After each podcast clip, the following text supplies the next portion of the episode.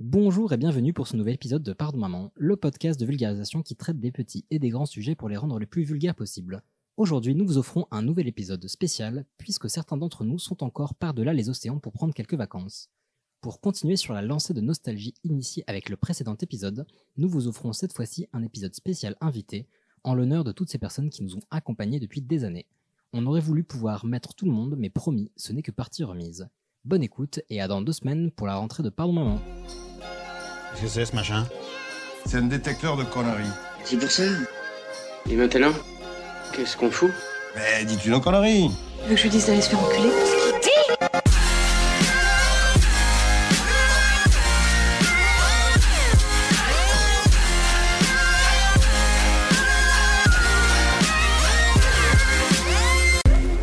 Vulgaire? Je trouve ça vulgaire Oui, je trouve ça vulgaire.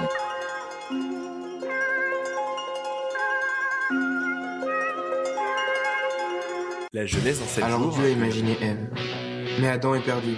Oh, pour croire en Dieu, curé, il faut croire aux hommes. Mais quand vous parlez de la charité des hommes, moi ça me fout le voile rouge. Je préfère mes chiens.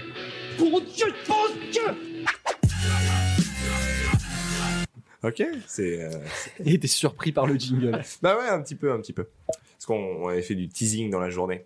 Ah. Voilà. C'était pas moi. C'était Aude. Euh, donc, euh, la Genèse en 7 jours, une réalité derrière le mythe.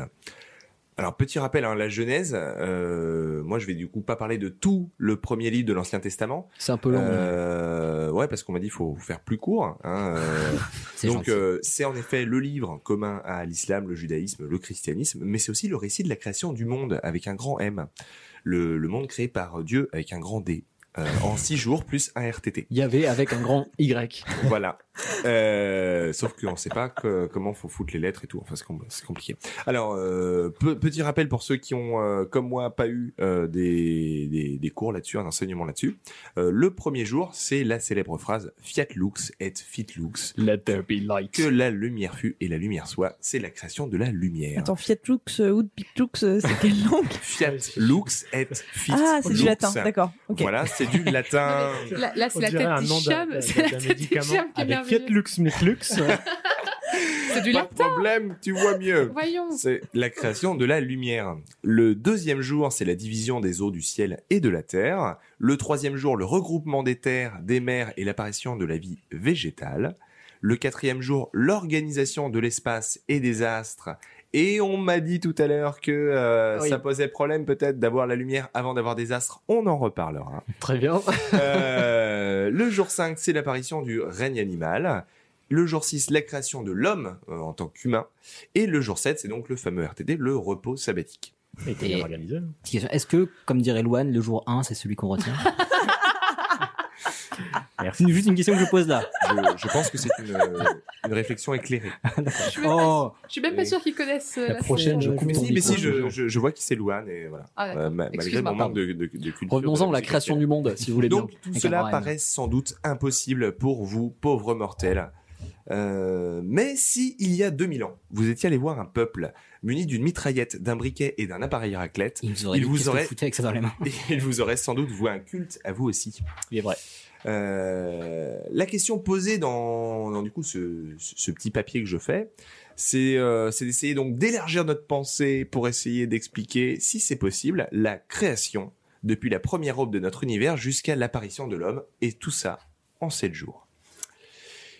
Pragmatique, donc. Voilà. Vraiment, c'est est-ce que est-ce qu'on peut créer le monde en Est-ce que jours est-ce qu'on pourrait le faire? Est-ce que euh, physiquement ça serait viable? Très bien. Et alors pour ça, d'abord faut se mettre d'accord sur c'est quoi un jour. 24 heures. 24 heures. Ah non, c'est le tour du soleil. Et vu qu'il n'y a pas de soleil. C'est c'est le tour du soleil. Ah, Alors, déjà, c'est vrai que c'est mal barré. C'est Le mal tour de la barré. Terre. C'est- Voilà. Ouais, c'est mieux, mieux. Bah déjà, s'il n'y a pas d'astre, il n'y a pas de terre. S'il n'y a pas d'astre de terre, il n'y a pas de soleil, il n'y a pas de jour. palais. Oui, mais Pas balai. imaginons de tu veux le faire en 7 jours. C'est une rotation? Ouais, c'est la, c'est la Oui, rotation. la- C'est la, la Terre qui tourne sur elle-même. Mais déjà, tu vois, les choses bêtes, c'est la rotation de quelque chose avec autre chose. Et vu que tu encore rien créé, encore. il n'y a pas deux choses, tu peux pas faire une rotation à- avec aucune C'est- C'est chose. pour ça que tu as besoin de créer de la lumière d'abord pour pouvoir voir quelque chose. Parce Ah, que si t'as pas la lumière, tu vois rien. rien. D'accord. Et si tu vois rien, tu peux rien faire. Jusque là, ouais. À part s'il est nickel. Mais ce serait basiquement si je te disais euh, construis-moi une petite tour Eiffel avec ses, avec des cure-dents Et ben, je peux et très tu as et tu as un de clip lumière. clip pour le faire. Tu ne sais pas ce que c'est qu'un club club, tu n'as pas de valeur euh, de référence. Eh ben, je te dirais, ça dépend de la vitesse à laquelle je vais. Ah. Oui, mais tu- si tu ne sais pas ce que c'est qu'un club. Oui, mais je me débrouille, hein. je distors euh, l'espace-temps. De toute façon, c'est dû euh, avec un je grand gagne. D. C'est dû Ouais, avec voilà. un grand D, donc. Je euh, suis omnipotent, je fais ce que je veux. Ok. Euh, Ça, c'est pratique, ça. Y est souvent dans la Bible. Alors, du coup, la définition d'une journée, donc la définition solaire d'une journée, euh, c'est le temps que met une planète pour tourner sur elle-même, pour que le même point soit éclairé deux fois de suite, avec Mhm. euh, un intervalle euh, qu'on appelle la nuit. Euh, alors, du coup, ouais, vous m'avez dit d'abord c'est 24 heures. Alors, presque. C'est presque 24 heures. C'est quelques 23 secondes. heures 56 minutes Ah et oui. 4,09 Tout secondes pour être précis.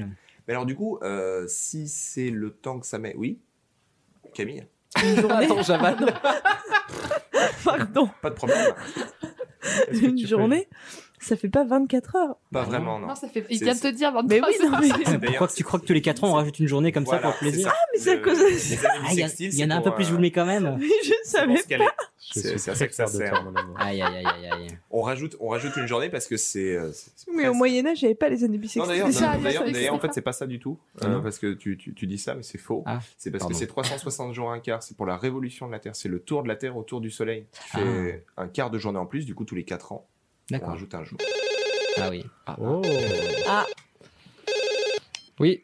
Oui, bonjour, ici votre voisin, euh, Philippe Digression. Ouais, je sais. J'ai appelé pour vous dire que je crois que vous digressez beaucoup. On sait.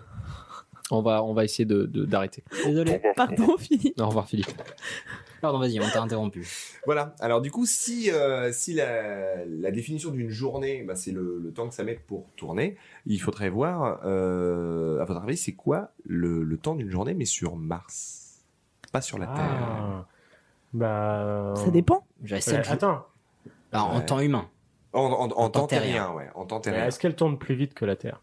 Un, euh, non, un poil plus. Elle est plus proche ou plus loin du soleil? Elle est plus loin, hein, si on met c'est dans la- l'ordre, c'est je euh, la planète juste après, Je non crois que c'est une histoire de la Terre, d'éloignement, en Mars. fait. C'est la quatrième planète. je dirais 10 jours.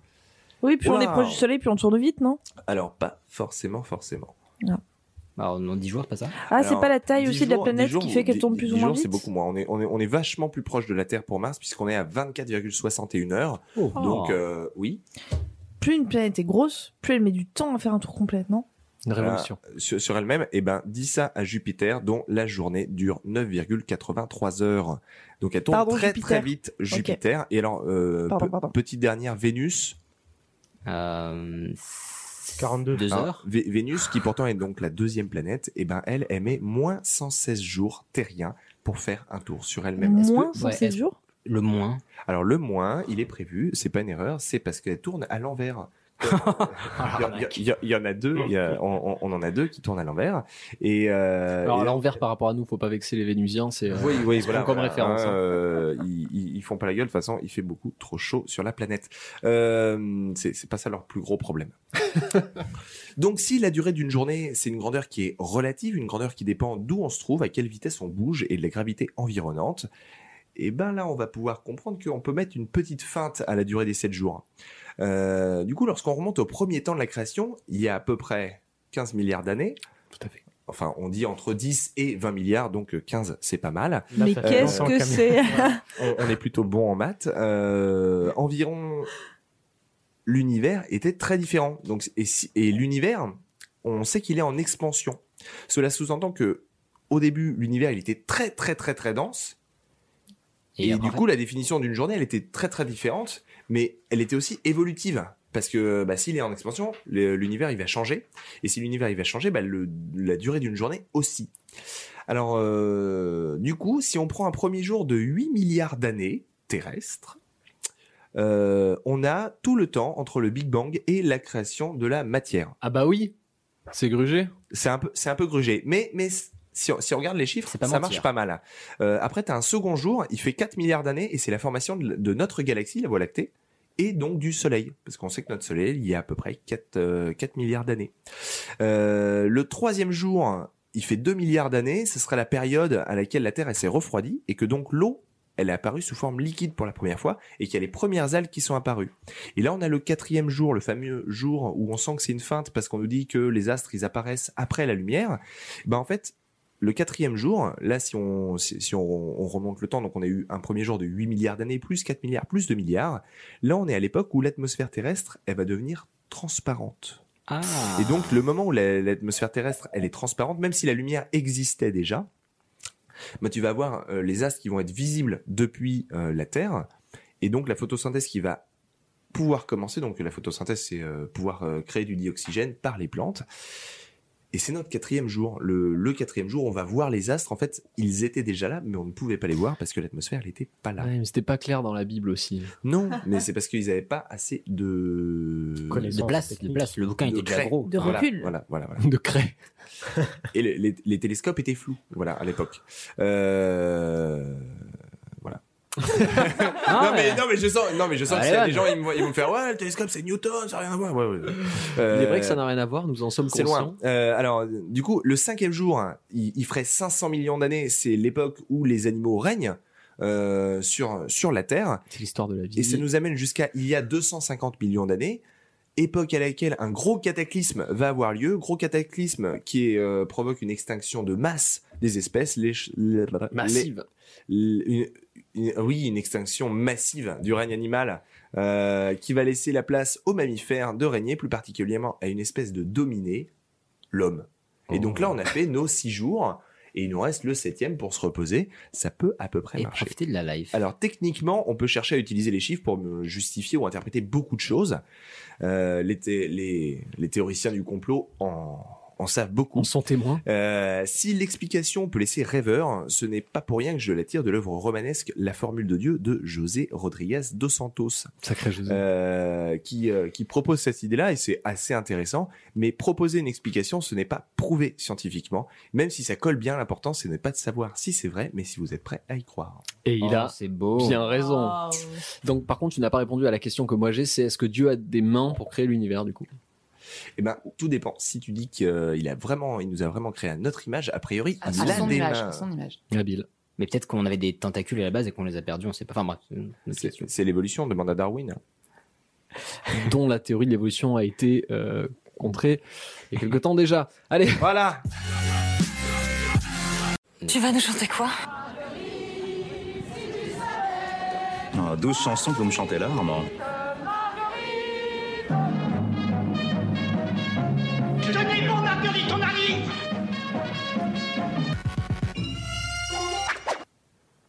Ah, j'ai adoré mon jingle.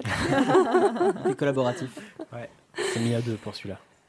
Alors, Marguerite Durand. Donc, euh, Marguerite Durand, déjà, n'est pas Marguerite Duras. non, personne n'a cette référence, mais on vous l'expliquera peut-être plus tard. Euh, non, mais cela dit, très souvent, elle est, elle est confondue. Et, et bien souvent, euh, j'ai dit que j'allais parler de Marguerite Durand. S'attendait à ce que je parle de Marguerite Duras. Duras. Il y a Donc, beaucoup de non, lettres en C'est pas la même. Bon. C'est pas la même. Euh, alors, pourquoi je voulais parler de Marguerite Durand? Parce que déjà, c'est une féministe de la première vague. Et c'est une vague féministe qu'on connaît très mal, qui est très souvent euh, complètement ignorée. Euh, dans les manuels d'histoire, déjà, on parle très peu de féminisme, mais on oublie tout le temps tout ce qui s'est passé avant 68. Je, je suis angoissée parce que Camille me regarde, j'ai peur de dire une connerie en histoire. Non, non, non, non, non, non. Elle est pas si méchante. La menace. Non, non, mais, si, mais si jamais je dis une bêtise en histoire, vraiment, je t'en supplie, corrige-moi. Euh, en tout cas, euh, la première vague féministe, donc toute petite introduction avant d'attaquer vraiment sur le vif du sujet, qui est donc euh, Marguerite, Marguerite Durand. Donc on, on la date en général à 1848. Euh, c'est un moment qui marche bien sur la planète entière parce qu'en France, bah, comme vous savez, 48, il y a une révolution, il y a des idées républicaines qui commencent à, à- voilà, à- à- dans la société à poindre. Il y a, il y a un, un début de réflexion féministe, même si c'est vraiment, vraiment pas grand-chose. Euh, et aux États-Unis, il y a la convention de Seneca Falls, qui est connue pour, pour être le premier, euh, la première revendication du droit de vote par les femmes américaines. Euh, alors en France, il faut quand même rendre euh, justice à Olympe de Gouges, euh, voilà, qui à l'époque de la prise de la Bastille devait pas être loin de, de, de être dans le quartier.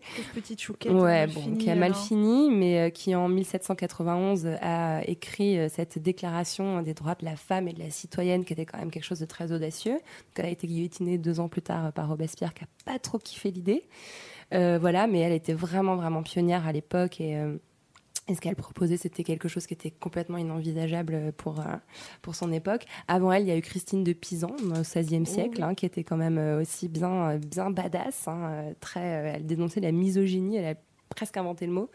Euh, voilà. Mais à part ces deux pionnières et puis quelques autres, évidemment, que l'histoire a dû euh, aspirer dans ses oubliettes, euh, il n'y avait pas, pas grand-chose. il y en a sûrement beaucoup. Voilà, il y en avait De ce certainement. qu'on peut parler aujourd'hui, à mon avis, il y en a 200 qui sont passés aux oubliettes avant. Mais en tout cas, des, des femmes qui avaient euh, théorisé sur le plan politique, qui, qui avaient vraiment écrit des textes et pensé ça comme, comme un mouvement de lutte politique, parce que le féminisme, c'est ça, c'est un, un, c'est une forme de.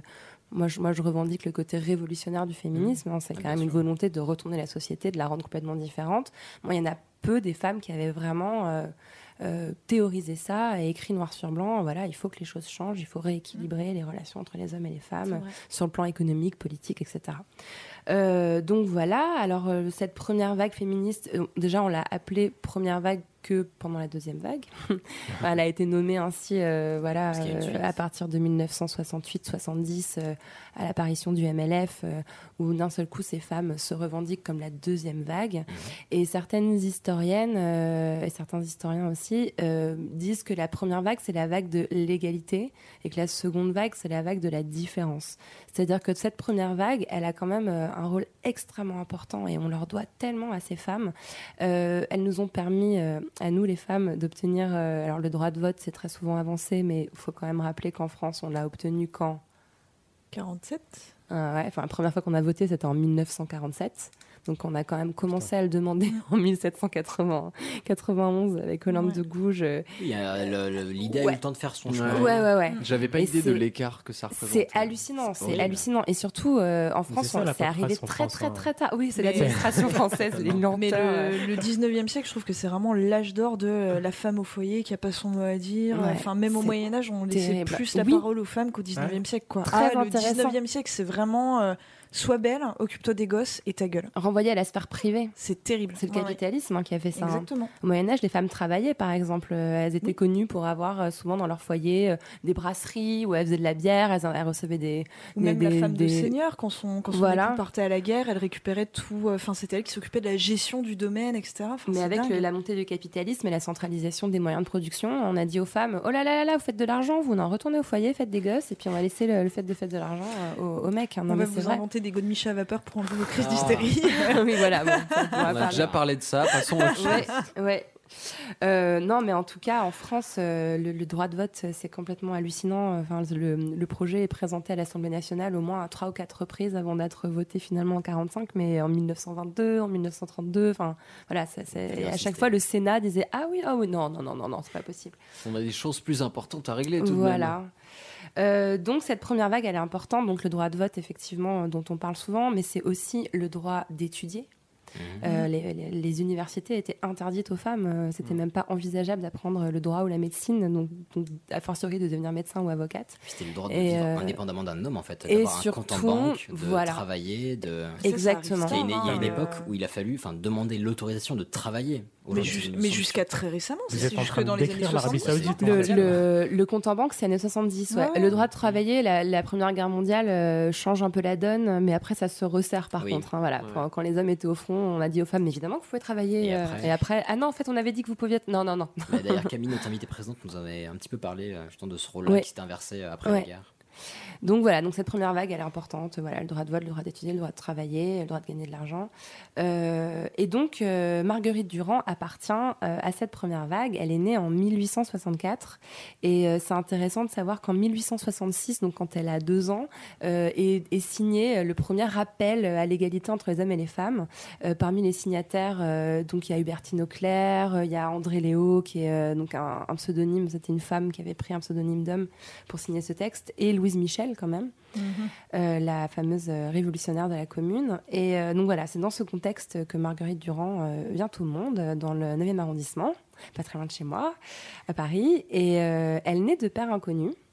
Euh, dans une famille, euh, d'une- enfin voilà, d'une mère aristocrate, voilà, très grande bourgeoisie parisienne, il y a beaucoup de moyens. La, la meuf est rentière, hein, donc du coup, elle n'a pas grand-chose à faire à part euh, de, de s'occuper de sa fille et donc de l'éduquer.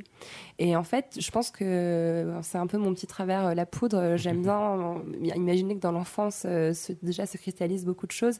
Je pense que le petit côté un peu badass, un peu frondeur de Marguerite Durand doit déjà se jouer là avec cette mère qui n'a pas eu besoin de mec Le pour elle. contexte a fait que. Voilà, exactement.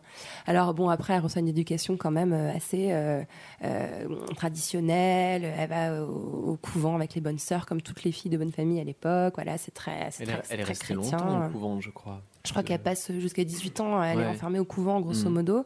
Elle sort pour se marier, euh, plus ou moins, mais pour surtout rentrer au conservatoire, car Marguerite Durand était très belle. hein. En tout cas, elle a la réputation d'avoir voilà, été une femme très séduisante.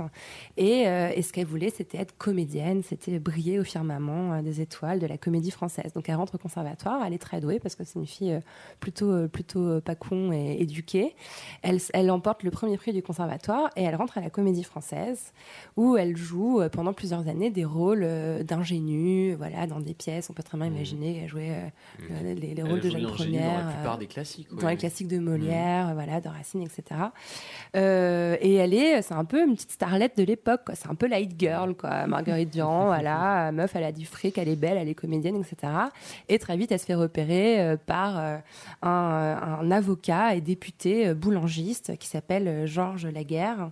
Alors, petite parenthèse sur le boulangisme, c'est un, Oula, une mouvance, va. bah, en deux mots, c'est un espèce de populisme un peu réac, euh, pas top. Enfin, je sais pas, je, je, je- je caricature un peu, mais c'est. euh, C'est ça. C'est voilà, c'est c'est populiste, c'est de droite, c'est pas c'est pas super. euh, bouffe. non, avec le non non. Merci, Ça, ça- ça Jeanne. ne se mange pas. En fait, c'est nommé après le général Boulanger, voilà, qui est, qui est le qui est le père de ce mouvement. la- Non. Et donc, elle se marie avec Georges Laguerre, euh, d'avoir une vingtaine d'années, elle est toute jeune, toute fraîche. Et là, elle découvre euh, la politique. Et, euh, et Marguerite, euh, elle est curieuse, elle est mondaine, euh, apparemment, elle a beaucoup d'esprit, elle brille en société, elle adore accompagner son mari dans les soirées de l'Assemblée nationale, euh, dans, les, euh, dans les rencontres avec les journalistes, les avocats, les députés, etc. Très très vite, elle devient une espèce de mascotte du milieu, elle est au courant de tout ce qui se passe et, euh, et elle s'intéresse énormément à la vie politique. Elle est apparemment mais beaucoup plus intelligente que son mari, qui est un peu un, un gros pain de Un soupe, un, un peu un peu con con. Et, euh, et en fait, elle devient la coqueluche de ce milieu. Et elle décide que finalement, ce qu'elle veut faire, c'est pas comédienne, c'est journaliste. Et Marguerite Durand, euh, pour moi, c'est vraiment euh, la, la sainte patronne des journalistes euh, femmes et des journalistes féministes. Et puis à l'époque, Euh, c'était pas du tout être répandu. pas du tout, complètement. C'était euh, c'était carrément transgressif. Alors euh, donc au début, elle commence à faire quelques petites piges, mais bon, on lui demande de couvrir bah, les soirées mondaines, de la comédie française. Donc elle raconte que Madame Machin portait une crinoline rose. Enfin, c'est très les pages de People, léger, voilà, les pages de fin de, de, de fin de Voici où on raconte les soirées, etc. Et puis elle arrive quand même à décrocher un job pas mal. On lui confie la page courrier des lecteurs du Figaro. En 1891, euh, elle est toute jeune, elle doit avoir euh, à l'époque 20 28 ou 29 ans. Et euh, c'était quand même un sacré taf, c'était une rubrique qu'elle avait complètement inventée. C'était un peu la CM hein, du Figaro, hein, Community Manager euh, du Figaro. Euh, fallait qu'elle réponde aux courriers. Donc voilà, toutes les questions que se posaient les lecteurs et les lectrices du Figaro, c'était elle qui était en charge de, de les, de les réceptionner et de rédiger les réponses. Et puis euh, le Figaro, donc qui était déjà le Figaro, hein, donc un journal euh, quotidien de droite un peu réac, euh, décide d'envoyer donc euh, l'une des seules femmes de la rédaction couvrir euh, le fameux congrès féministe euh, qui se tient en 1887 à Paris. Alors à l'époque, il y avait beaucoup, beaucoup, il y avait tout un foisonnement féministe. Donc on est dans cette fameuse première vague que je vous ai décrite tout à l'heure. Donc euh, tout un tas d'organisations qui se créent, euh, espèces internationales aussi féministes, euh, avec des liens plus ou moins affirmés avec le socialisme, avec le pacifisme. avec Ça dépend un peu des, des, des- des mouvances parce qu'il y a beaucoup de guéguerres en interne. Euh, Voilà, Marguerite oui. Durand, pour le coup, euh, elle était sur un socialisme un peu soft. Il y en avait qui étaient carrément anarchistes, il y en avait qui étaient au contraire très très euh, clérical et un peu réac, anti-avortement et tout. Le féminisme à l'époque, il y a un peu à boire et à manger, quoi. Mais bref, elle va couvrir ce congrès et à l'origine, la commande du Figaro, c'est euh, Taillé, voilà. c'est de la merde. Exactement. On va te foutre un peu de la gueule de ces nanas qui racontent n'importe quoi, genre elles veulent voter, euh, aller faire des études. Vas-y, N'importe euh, quoi. Vas-y Marguerite, euh, fais-nous un bon papier en bonne et due forme pour, pour dénoncer leur délire. Sauf que Marguerite y va, Elle est pas d'accord. elle est subjuguée. Elle entend ces femmes défendre des idées avec une telle justesse, et ça lui paraît tellement, mais couler de source que ce qu'elles défendent, ce qu'elles disent, et j'ai des petits frissons en vous le racontant. Donc, incroyable. Euh, elle est donc subjuguée par, euh, par l'oratrice en particulier qui s'appelait Maria Pognon. Et euh, Oh, voilà, bah donc, Euh, Maria hein. Pognon, elle a passé à la postérité comme ça. Et, euh, et elle revient au Figaro en disant Les mecs, déjà, de 1, votre papier, vous pouvez vous le foutre dans le cul parce que je vais pas vous l'écrire. De me 2, barre. je démissionne. Et de 3, je vais créer un journal féministe pour aider ces idées à éclore dans la société, pour les porter plus loin, plus haut, plus fort. C'était une nana qui était hyper ambitieuse quand on y pense à l'époque. Elle- en quelques mois, elle claque la porte, elle décide de monter son journal. Et là où, j'aime bien euh, ce, personnage, où elle, où elle me plaît, peut-être que je m'identifie aussi un peu à elle, c'est que euh, elle est maligne, quoi. Marguerite Durand, elle, elle se laisse pas, euh, voilà, emporter par le truc de la militante sans le sou qui lève le poing en hurlant à l'injustice. Non, elle fait jouer un petit peu son petit réseau parce que voilà, elle est bien en place. Elle divorce entre temps, je sais plus à quel moment, mais c'est grosso modo au même endroit. Elle dit fuck à son mari, mais elle connaît du monde à Paris. Elle arrive à récolter un peu d'argent et donc elle décide de créer la fronde. Et donc quelques mois plus tard, Alors je me dois de t'interrompre parce qu'on a eu cette discussion auparavant. Je me suis toujours demandé si la poudre avait un rapport avec la fronde. On va dire dans le nom. non. Aucun. Mais non, parce que j'ai rencontré Marguerite Durand après avoir créé la poudre. Bon, bah, je je vais en perdre espèce- 30 balles. T'avais fait un pari non, c'est faux. Mais non, mais c'est non, mais c'est marrant parce que je m'identifie à elle quand même euh, en, en pas Mais mal d'aspects et notamment. similitudes, effectivement. Mais non, mais c'est assez marrant. Mhm. Et surtout quand on lit euh, ce qu'elle écrivait à l'époque, euh, il y a l'édito du numéro 1 de la Fronde. Mhm. euh, elle a un discours euh, où elle dit il est temps que la voix des femmes s'élève. euh, On a marre que les femmes soient toujours interrompues par les hommes. Il faut créer un espace Mais où il n'y a que des femmes vraiment qui parlent. discours, euh, très innovant pour l'époque. C'est carrément révolutionnaire. Mais ça, ça a de flippant que, bah, c'est con, mais c'est un discours qu'on peut entendre aujourd'hui. Chez Exactement. des personnes qui a peut-être autour de cette table, qui est Bah, peut-être toi. un petit peu. Et euh, d'un côté, c'est, euh, bah, comme tu dis, ça fout un peu les poils de dire Ah putain, c'est super euh, encourageant, mais d'un autre côté, putain. 100 ans plus tard, on est au voilà. même endroit. Oui. Ouais, voilà. C'est, euh, Ouais, c'est ça. Mais bon, la Fronde, c'est euh, c'est ambitieux. euh, c'est quand même un quotidien. Euh, c'est un journal qui sort tous les jours pendant six ans, entre 1887 et 1903. Euh, elle embauche une rédaction où il n'y a que des femmes. Euh, donc, euh, elle a une rédaction de meufs, euh, des maquettistes, c'est des meufs, les correctrices, c'est des meufs. C'est un, c'est un espace, bah, carrément, c'est un espace vraiment non mixte hein, qu'elle crée, ce qui est aussi extrêmement radical. Mais elle arrive à le, à le faire avec la bénédiction et le soutien de pas mal de personnes dans Paris, euh, voilà. Et, euh, et ce, qui est, ce qui est amusant avec la Fronde, c'est que donc elle envoie tout- toute sa, toutes ces, ces femmes couvrir euh, tout ce qui se passe à Paris, l'actualité notamment politique. Sauf que il y avait des espaces comme par exemple la bourse euh, de commerce où s'échangeaient les biens, euh, voilà, euh, où l'économie se faisait, ou même l'Assemblée nationale, qui étaient des lieux interdits aux femmes. Donc il y a des dérogations qui sont demandées euh, au préfet de Paris, euh, voilà, qui, qui leur fait des petites lettres. Bah non, c'est bon, elle, elle a le droit, elle est journaliste. Et, euh, et à l'époque, certains euh, commentateurs euh, pensent que Marguerite Durand a clairement fait évoluer les mentalités, notamment en faveur des, des femmes politiques à l'Assemblée. Alors il faudra encore pas mal de temps pour que ça se produise, mais d'un seul coup, les hommes se mettent à côtoyer dans cette enceinte qui était exclusivement masculine jusqu'à maintenant des femmes. Donc euh, elle fait évoluer les mentalités tout simplement en créant un média féministe. Et encore une fois, je, je trouve que. Enfin, c'est ah, le pouvoir en fait fou, du média, plus, quoi. Elle a eu l'intelligence de, la, de mettre en œuvre son projet de manière euh, super juste. en fait. Exactement, exactement. Et donc voilà, donc la fronde, euh, c'est euh, rue Saint-Georges à Paris dans le 9e. Et euh, Marguerite Durand décide de faire quelque chose d'assez chouette, de constituer un fonds documentaire pour ses journalistes. Donc à l'époque, il n'y avait pas Google. Euh, voilà, c'était compliqué de s'informer sur des questions concernant les droits des femmes, d'autant plus que c'était des questions qui étaient très occultées. Même dans une librairie ou une bibliothèque, on trouvait très peu de livres écrits par des femmes. C'était des sujets qui étaient très peu traités. Euh, donc elle décide, avec un petit côté aussi un peu, j'ai l'impression, un peu collectionneur, un peu fétichiste, d'aller rassembler toute une documentation euh, sur les droits des femmes, sur la lutte féministe.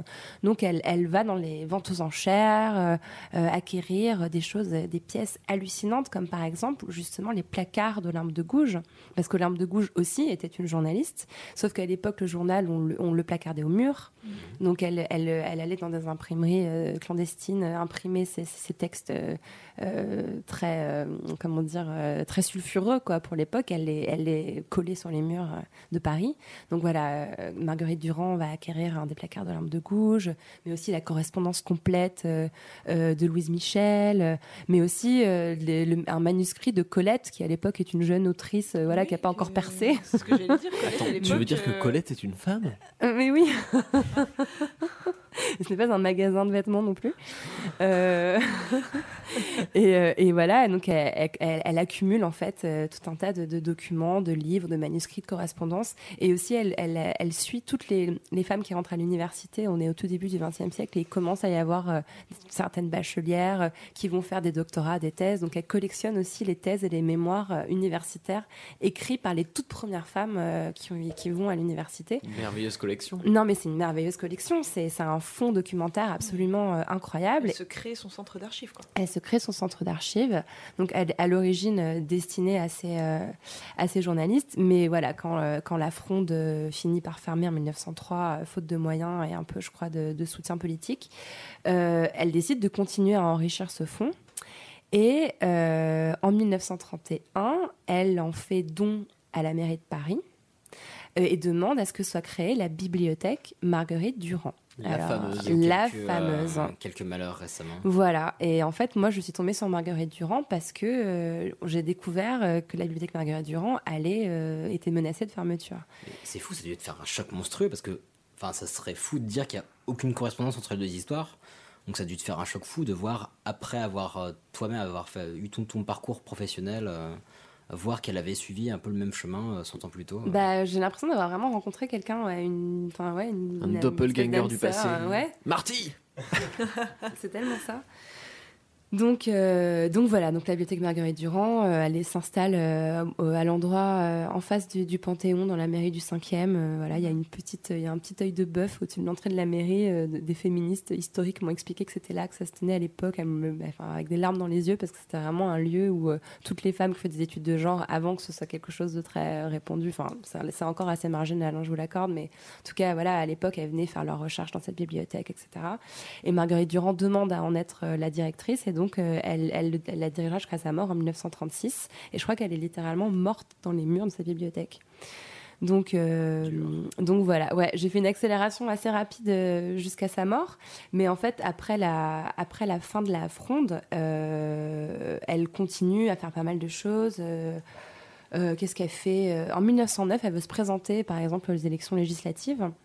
Elle n'a pas le droit, c'est interdit aux femmes à l'époque. Bah oui. Et, euh, et donc, euh, bah, sa candidature est invalidée par le préfet de Paris. Ça va jusqu'au Conseil d'État.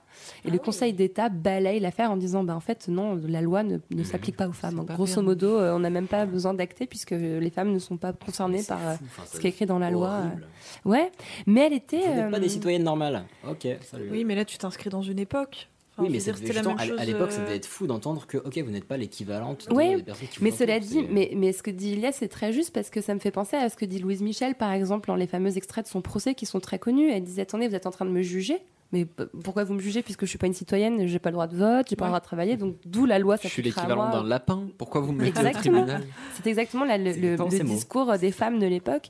Et euh, et il y avait une grande radicalité, euh, notamment euh, à l'époque les suffragettes euh, anglaises, Mhm. qui allaient vraiment très loin. C'était des grèves de la faim. euh, Il y, avait des manifestations qui finissaient parfois avec des, avec des, des morts. Enfin, il y a- comment, quand c'est le Black Friday, euh, il y a une, une femme manifestante qui se fait, euh, qui se fait tuer dans la. Enfin voilà, c'était effectivement tellement aberrant, tellement atterrant que on pouvait parfois en venir.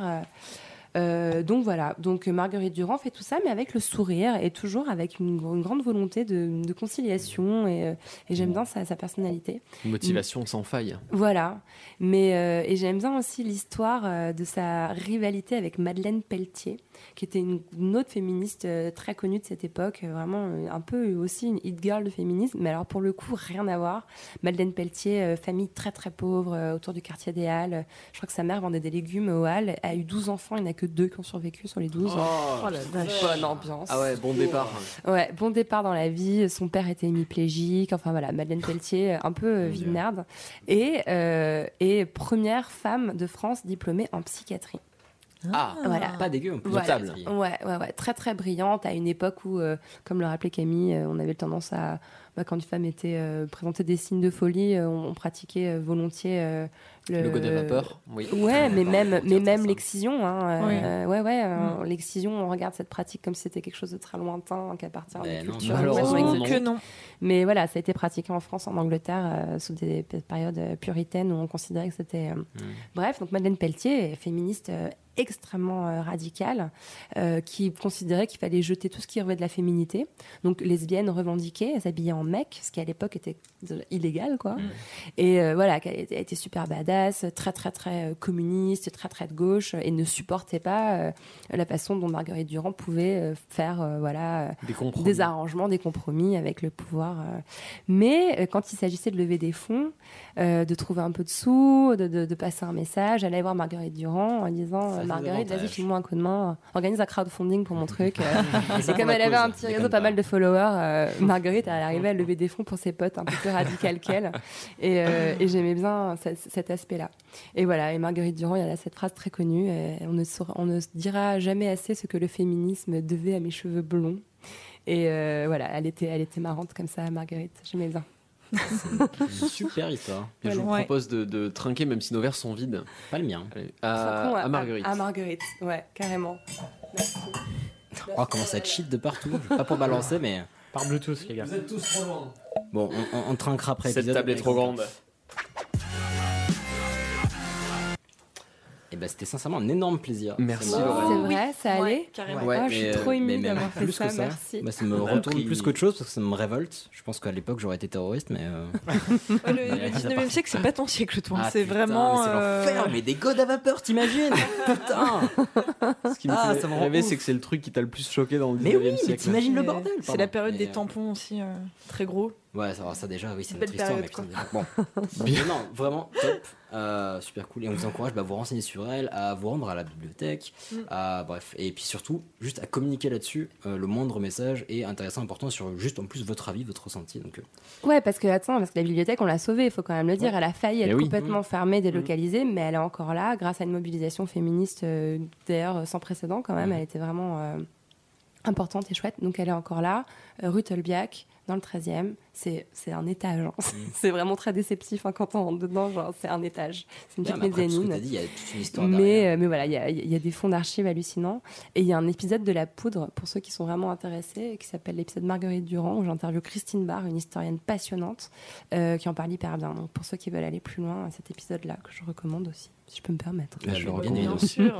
Pour la petite histoire, je suis passé devant tous les matins pendant plusieurs années et je n'ai me suis rendu compte vraiment que de cette bibliothèque que lorsqu'il y avait commencé à, à y avoir des Pareil, débats dessus. grâce à tes Bah, Parce qu'elle a un que- design très discret finalement, on la, remarque pas. Bah, elle fait bibliothèque communale, quoi. Mhm. Oui, on ça. peut dire ça. En tout cas, on est très content qu'elles soient encore là. Petit, un petit grand écart vers euh, le sujet du capitaine. Oh Captain, my Captain. Ce dé- sujet est un bien grand terme. On va, on va débattre aussi, tu vois, c'est ça. Côté improvisation, moi j'aime bien. On va essayer de faire ça. Je clique sur imprimer. Et voilà le travail. Mais c'est très dangereux, ça, Félix. Mais oui, Thérèse, il est drôlement dangereux.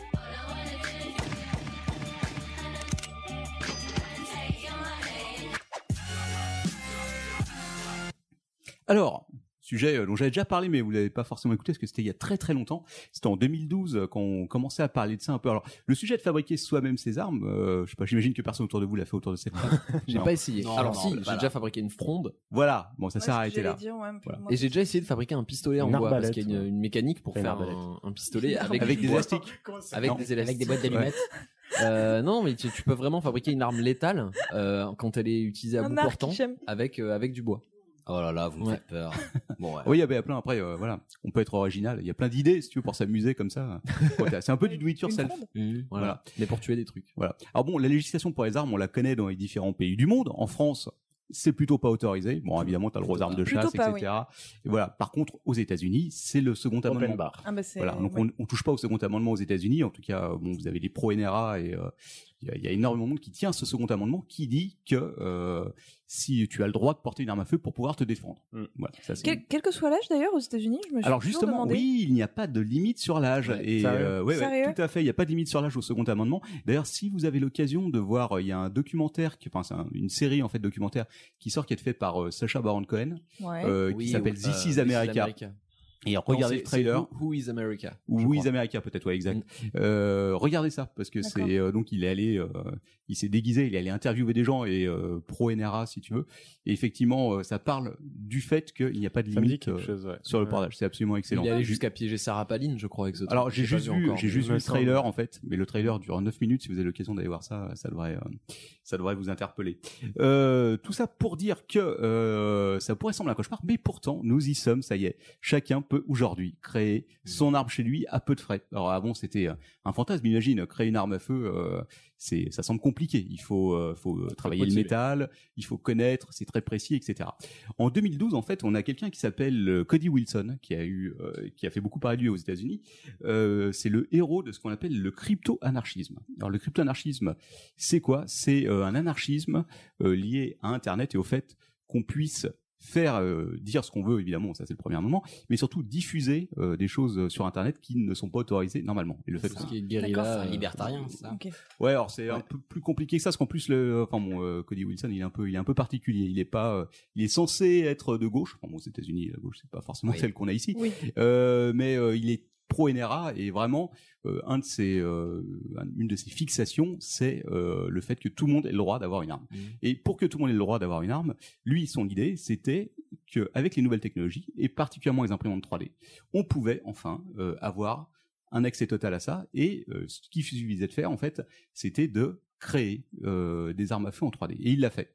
Il a créé ce qu'on appelle le Liberator, qui est la première arme euh, qui était faisable sur une imprimante euh, 3D classique. On peut acheter aujourd'hui, franchement, une imprimante euh, 3D, ça coûte quoi? 200, Voilà, 200, ça 300 commence dans les 200-300 euros. T'en as une très bonne à 1000, 1000 euros, 1005, euh, 2000 euros. Et il a donc créé cette arme qui s'appelle le Liberator et euh, il l'a testé. Alors évidemment, c'est une arme en plastique. Alors, il y a des avantages et des inconvénients. L'avantage, évidemment, c'est que ça passe les portiques d'aéroport. Exactement. C'est un inconvénient pour les forces de l'ordre. Alors c'est un inconvénient pour les forces de l'ordre. Pour ceux qui voudraient effectivement pouvoir voyager tranquille avec leur arme, c'est pas mal. Mais du coup, Ouais, mais c'est- les- balles. unique, du coup. Alors c'était euh, effectivement alors, pas à usage unique. Je crois que les dernières versions qu'il a fait de son libérateur, il pouvait quand même tirer trois quatre coups avant que Ah ouais. avant que que l'arme tombe en morceaux ou t'explose à la gueule. Mais les balles sont pas en plastique. Non, alors ça évidemment c'est autre Donc, il chose. se Les- fait couiller. Les munitions, ça reste ça reste Pas autre les chose. munitions, Ouais, ouais, tout à fait. Euh, mais en tout cas, euh, c'est ce passage, si tu veux, du Fab Lab euh, à euh, l'armurerie euh, un peu personnelle que tu peux avoir chez toi, c'était une grande étape. Et surtout, c'est pas le fait qu'il a réussi à le faire, parce qu'il avait fait bon, il a une chaîne YouTube, il avait montré tout comment ça se faisait, mais surtout le fait qu'il ait mis à disposition les schémas gratuitement sur Oui. Internet. Ouais. Donc il les a mis en ligne. Évidemment, ça a été chargé des, euh, des dizaines, des milliers de fois. Et avant que euh, le gouvernement fédéral s'en occupe et qu'il fasse retirer ça, ça a duré euh, 6-7 mois. Autant dire qu'aujourd'hui, euh, tout le monde y a accès. Bah, D'ailleurs, il me semble qu'il y a un documentaire sur Netflix qui Ouais. s'appelle Print the Legend. Ouais, Qui exactement. parle d'impression 3D, où il parle de ce mec-là qui a mis son qui a mis son modèle 3D à disposition sur euh, le site d'un on va dire d'un revendeur de- d'imprimantes 3D qui avait fait une bibliothèque commune Ouais. et en fait ça ça a fait un bad buzz monstrueux pour la marque parce que eux à la base leur trip c'était plutôt de faire des prothèses pour les enfants etc et là il y a un mec qui a mis à disposition un Mm. modèle de flingue qui a été téléchargé énormément Ouais, c'est un peu la chaîne alimentaire si tu veux du truc ça. Que, D'abord tu crées le flingue et après tu peux t'as les prothèses euh, Ouais. pour sauver, Ouais, sauver les personnes. bien foutu. Damage control. Ouais, ouais. Et donc euh, ce gars a créé entre autres quelque chose qui s'appelle Wiki Weapon, qui était une, euh, un wiki euh, uniquement dédié euh, à la création d'armes comme ça. Il y a le Liberator, mais il y en a, il y en a, il y en a- plein d'autres. Parce qu'il allait jusqu'à créer un AR-15. L'AR-15, il est connu parce que c'est ce fameux euh, fusil automatique qui est utilisé pour toutes les tueries de masse aux États-Unis. Et donc, euh, il a réussi à créer ça. Euh, Au-delà de ça, en fait, alors faut, faut rentrer un peu dans la technique. Euh, une arme aux États-Unis, enfin partout d'ailleurs, c'est composé de plusieurs parties. Aux États-Unis spécialement, il y a une partie qui est considérée comme l'arme en tant que telle. Le reste, c'est quasiment des accessoires. Cette partie, c'est ce qu'on appelle le lower receiver, qui est en fait euh, la partie qui comprend la gâchette et euh, l'introduction des balles quand elles passent dans le, D'accord. dans le canon. Mm. Ok. Cette partie-là est très importante. Pourquoi? Parce que c'est celle qui contient le numéro de série. En fait, quand on te vend une arme, on te vend d'abord ce lower receiver, ce, euh, je sais plus comment ça s'appelle en français. Euh, pourquoi? Parce que c'est ce qui est suivi et ce qui est, euh, ce Quand- qui permet de retracer. ouais quand tu vas taper une balle ça va la marquer euh, Non, alors ça marque pas du tout la balle. Par Ah, contre, euh, par contre, il y a un numéro de série normalement qui est gravé sur ce Sur truc-là. l'arme. ok Ouais, sur l'arme. Et donc, euh, à partir de là, ça permet d'identifier chacun. ça à partir. Voilà. savoir qui l'a acheté, ouais, ce genre de choses. Ouais, voilà. Bon, après, ça a des limites, hein, c'est les États-Unis. Je sais pas si vous aviez vu d'ailleurs, il y avait un, un reportage qui était assez intéressant sur je sais plus quel site, où ils expliquaient que la NRA avait bloqué euh, le fait de pouvoir simplement euh, avoir un fichier qui contient tous les possesseurs d'armes à feu aux États-Unis. Ouais. Donc, parce qu'évidemment, c'est pas leur avantage. Plus euh, la NRA lutte contre le fait que les possesseurs d'armes à feu soient euh, Répertoriés. Exactement. Donc, ce qu'ils Enfin, avaient fait, ils avaient fini par obtenir, si tu veux, une sorte de de- d'agrément avec euh, le avec euh, le gouvernement. Ils avaient dit bon ok, vous avez le droit de le faire, ok, on comprend que vous ayez besoin de ça. Par contre, ce sera pas numérisé. Donc en gros, vous avez un endroit aux États-Unis où les mecs reçoivent des caisses de papier tous les jours. Oh Et tous les jours, ils prennent ces caisses énorme. de papier, si tu veux, et ils ont tellement, tellement, tellement de papier euh, de mecs qui achètent des armes qu'ils ont des containers maritimes sur le parking où ils stockent les trucs en attendant de pouvoir les traiter. C'est hallucinant. Regardez ça à l'occasion parce que c'est très intéressant sur la façon dont fonctionne euh, les, euh, la puissance de la NRA et ce qu'ils arrivent à faire faire Ouais, aux oui, États-Unis. lobby, Si euh, quelqu'un cherche un boulot sympa, ultra euh, puissant. si quelqu'un cherche un boulot sympa d'attaché administratif, un truc Ouais. Ah ça, ouais, euh, c'est un stage. Ouais, m'a bossé là-bas, ça a l'air d'être fort. Tu, tu vas me photocopier tout ça. ouais, c'est ça, ouais. Non, Les mecs, en plus, ils sont journalistes. Donc, en fait, quand il y a la police scientifique qui leur demande à qui appartient cette arme, Oh les mecs, ils sont obligés de sortir leurs fiches et de faire Ah ouais, mais c'était il y a un an et tout, on n'a pas encore trié, ça doit être dans un container là-bas, on va essayer de le trouver, quoi. Voici un masque, voici un tuba. Voilà. Démerdez-vous. C'est ça. C'est à Gaston Lagaffe avec sa bibliothèque. euh. Exactement, bah c'est un peu ça. Donc euh, c'est pour donner un peu une idée de euh, une idée du truc. Donc c'est euh, ce qu'on appelle les armes fantômes en fait, ces armes qui donc seraient créées par les particuliers ou par des armureries d'ailleurs, parce que les armureries ont- eux ont la possibilité de créer des euh, des receivers. C'est très compliqué, mais ça se fait. Donc euh, ces armes fantômes, c'est des armes qui sont pas officiellement rentrées dans le système, à savoir qu'elles n'ont pas été euh, créées officiellement par un fabricant d'armes, et donc il n'y a pas de numéro de série qui, est- qui est lié à ça. Euh, donc en gros, pour avoir sa propre arme aux États-Unis, si tu as ce receiver, le reste ça s'achète très facilement. Le canon, la crosse, crosse, et ouais, etc. limite, euh, limite au drugstore du coin, quoi. Ouais, ouais, tout à fait. Ouais, ouais. T'as pas besoin de permis pour ça, en fait. Parce qu'on te demande un permis pour acheter l'arme en tant que telle, et donc ce receiver, le reste, c'est des pièces détachées. Même les munitions, bon, tu dois peut-être avoir besoin de quelque chose, mais ça a pas l'air d'être si compliqué que ça à obtenir une fois que. Mais tu fais même pas le, tu sais, ils te font remplir un petit formulaire comme quoi t'as pas de, t'as pas d'antécédent ju- judiciaire, Bah, que t'es pas fou et tout. Alors, Même- a ça, priori, a priori, c'est le cas, mais c'est le cas uniquement quand tu achètes cette arme. Voilà. Donc, du coup, si toi, tu as le, le bloc principal, et ben de. Donc c'est que pour ça, que pour le receiver. Ouais, a priori, ouais. Pour les, euh, pour ce qu'ils appellent les accessoires, en fait, qui est tout le reste de l'arme, t'as pas besoin, t'as pas besoin de ça, ouais. Parce que Paul, le canon est un accessoire du, euh, du receiver. Et donc c'est cette, vraiment cette partie-là qui est le, qui est, qui est l'enjeu du truc parce que c'est la seule chose qui, euh, c'est le, le cœur du mécanisme. Et donc c'est là-dessus que Cody Wilson s'est vraiment euh, penché euh, sur son truc. C'est ça qu'il a distribué. Alors, effectivement, en 2012, il fait ça. En 2013, le truc est interdit et il se lance dans une bataille juridique qui a duré jusqu'à l'année dernière, jusqu'en 2017. Quatre ans de bataille juridique. Je me demande si c'est qu'il arrivé a perdu. devant la Cour suprême. c'est les États-Unis, voyons. Il n'a pas perdu, il a gagné, ce qui fait que nous entrons le 1er août prochain dans une nouvelle ère, c'est ce qu'ils appellent, c'est l'ère du téléchargement d'armes, puisqu'à partir du 1er août, ce sera totalement autorisé de diffuser des schémas pour les imprimantes 3D sur Internet pour imprimer de Donald Trump. voilà, sa propre arme. Ah, C'est clairement lié. Euh, donc euh, encore une victoire de la NRA qui évidemment euh, soutenait euh, soutenait Cody Wilson. Donc la, la vraie la vraie bataille c'était ça, c'était la libre distribution en fait des schémas qui permettaient d'imprimer des armes à feu. Mais je trouve ça quand même assez étonnant qu'ils soient tous soutenus par la NRA parce que je sais, je suis pas un expert du tout en NRA, mais euh, ils ont quand même des gros liens avec les, les revendeurs, toute l'industrie des fabricants, etc. Or, c'est un modèle qui est un peu du hacking de, Oui, de- de mais ce marché-là. À mon avis, ils savent qu'il y a très peu de personnes qui vont le faire au final. Ouais, c'est vrai. C'est faut voir parce qu'il faut quand même le vouloir, faut Tu avoir son imprimante, faut euh, Surtout qu'ils veulent défendre leurs droits avant tout en fait. Ouais, ça. disent que ça c'est protégé, eux seront protégés et en Mm. plus ça va faire diversion et. euh, Oui, en fait, devant euh, donc devant euh, les tribunaux, euh, Cody Wilson euh, et son association, parce qu'ils ont créé une association qui est dédiée à ça. C'est une grosse association quand même. Ils ont 10 salariés pour vous donner une idée de Ah oui. ils bossent. euh, Free que- Voilà. for mass murder. C'est ça. Et en fait, il s'est basé sur quoi? Sur les deux premiers amendements. Premier amendement, la liberté d'expression, et donc euh, diffuser du- ce que je Oui, non, mais diffuser euh, ce que tu veux, attends, exactement. La liberté d'expression, à ce compte-là, je peux assassiner quelqu'un dans la rue et c'est l'expression, quoi. Enfin, C'est le deuxième amendement, c'est le droit de porter une arme. Les deux ensemble, effectivement, ça, voilà. Je vous propose qu'on ne discute pas trop la, la constitution américaine, sinon on est là pour six mois. Ouais, bon, je pense qu'on sera tous, euh, on aura tous euh, quelques des avis qui sont à peu près identiques là-dessus. Par rapport à la France, c'est vrai que c'est un gros décalage euh, culturel. Ah, bah, clairement, ouais. Ouais, c'est clair. C'est euh, hallucinant. Euh, D'ailleurs, je sais plus co- combien de meurtres il y a euh, tous les ans là-bas euh, par arme à feu. mais Un par jour, déjà, énorme. un C'est truc, plus euh, Non, que mais ça. c'est beaucoup plus que ça, énorme. mais C'est oui, fou- oui.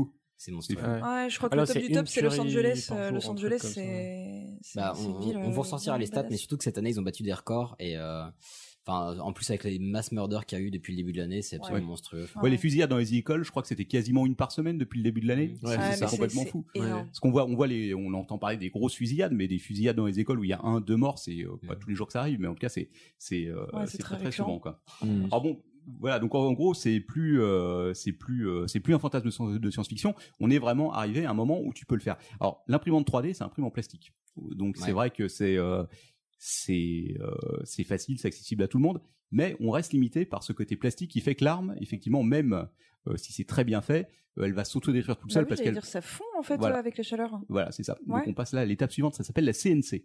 Alors les CNC, je sais pas si vous savez ce que c'est. Non, pas du tout. Alors les Centre CNC national de cinématographie. mais à Oui, alors il y a ça, mais c'est surtout, alors, c'est en anglais, c'est des machines, euh, c'est des euh, qu'on dit, machines-outils à commande numérique.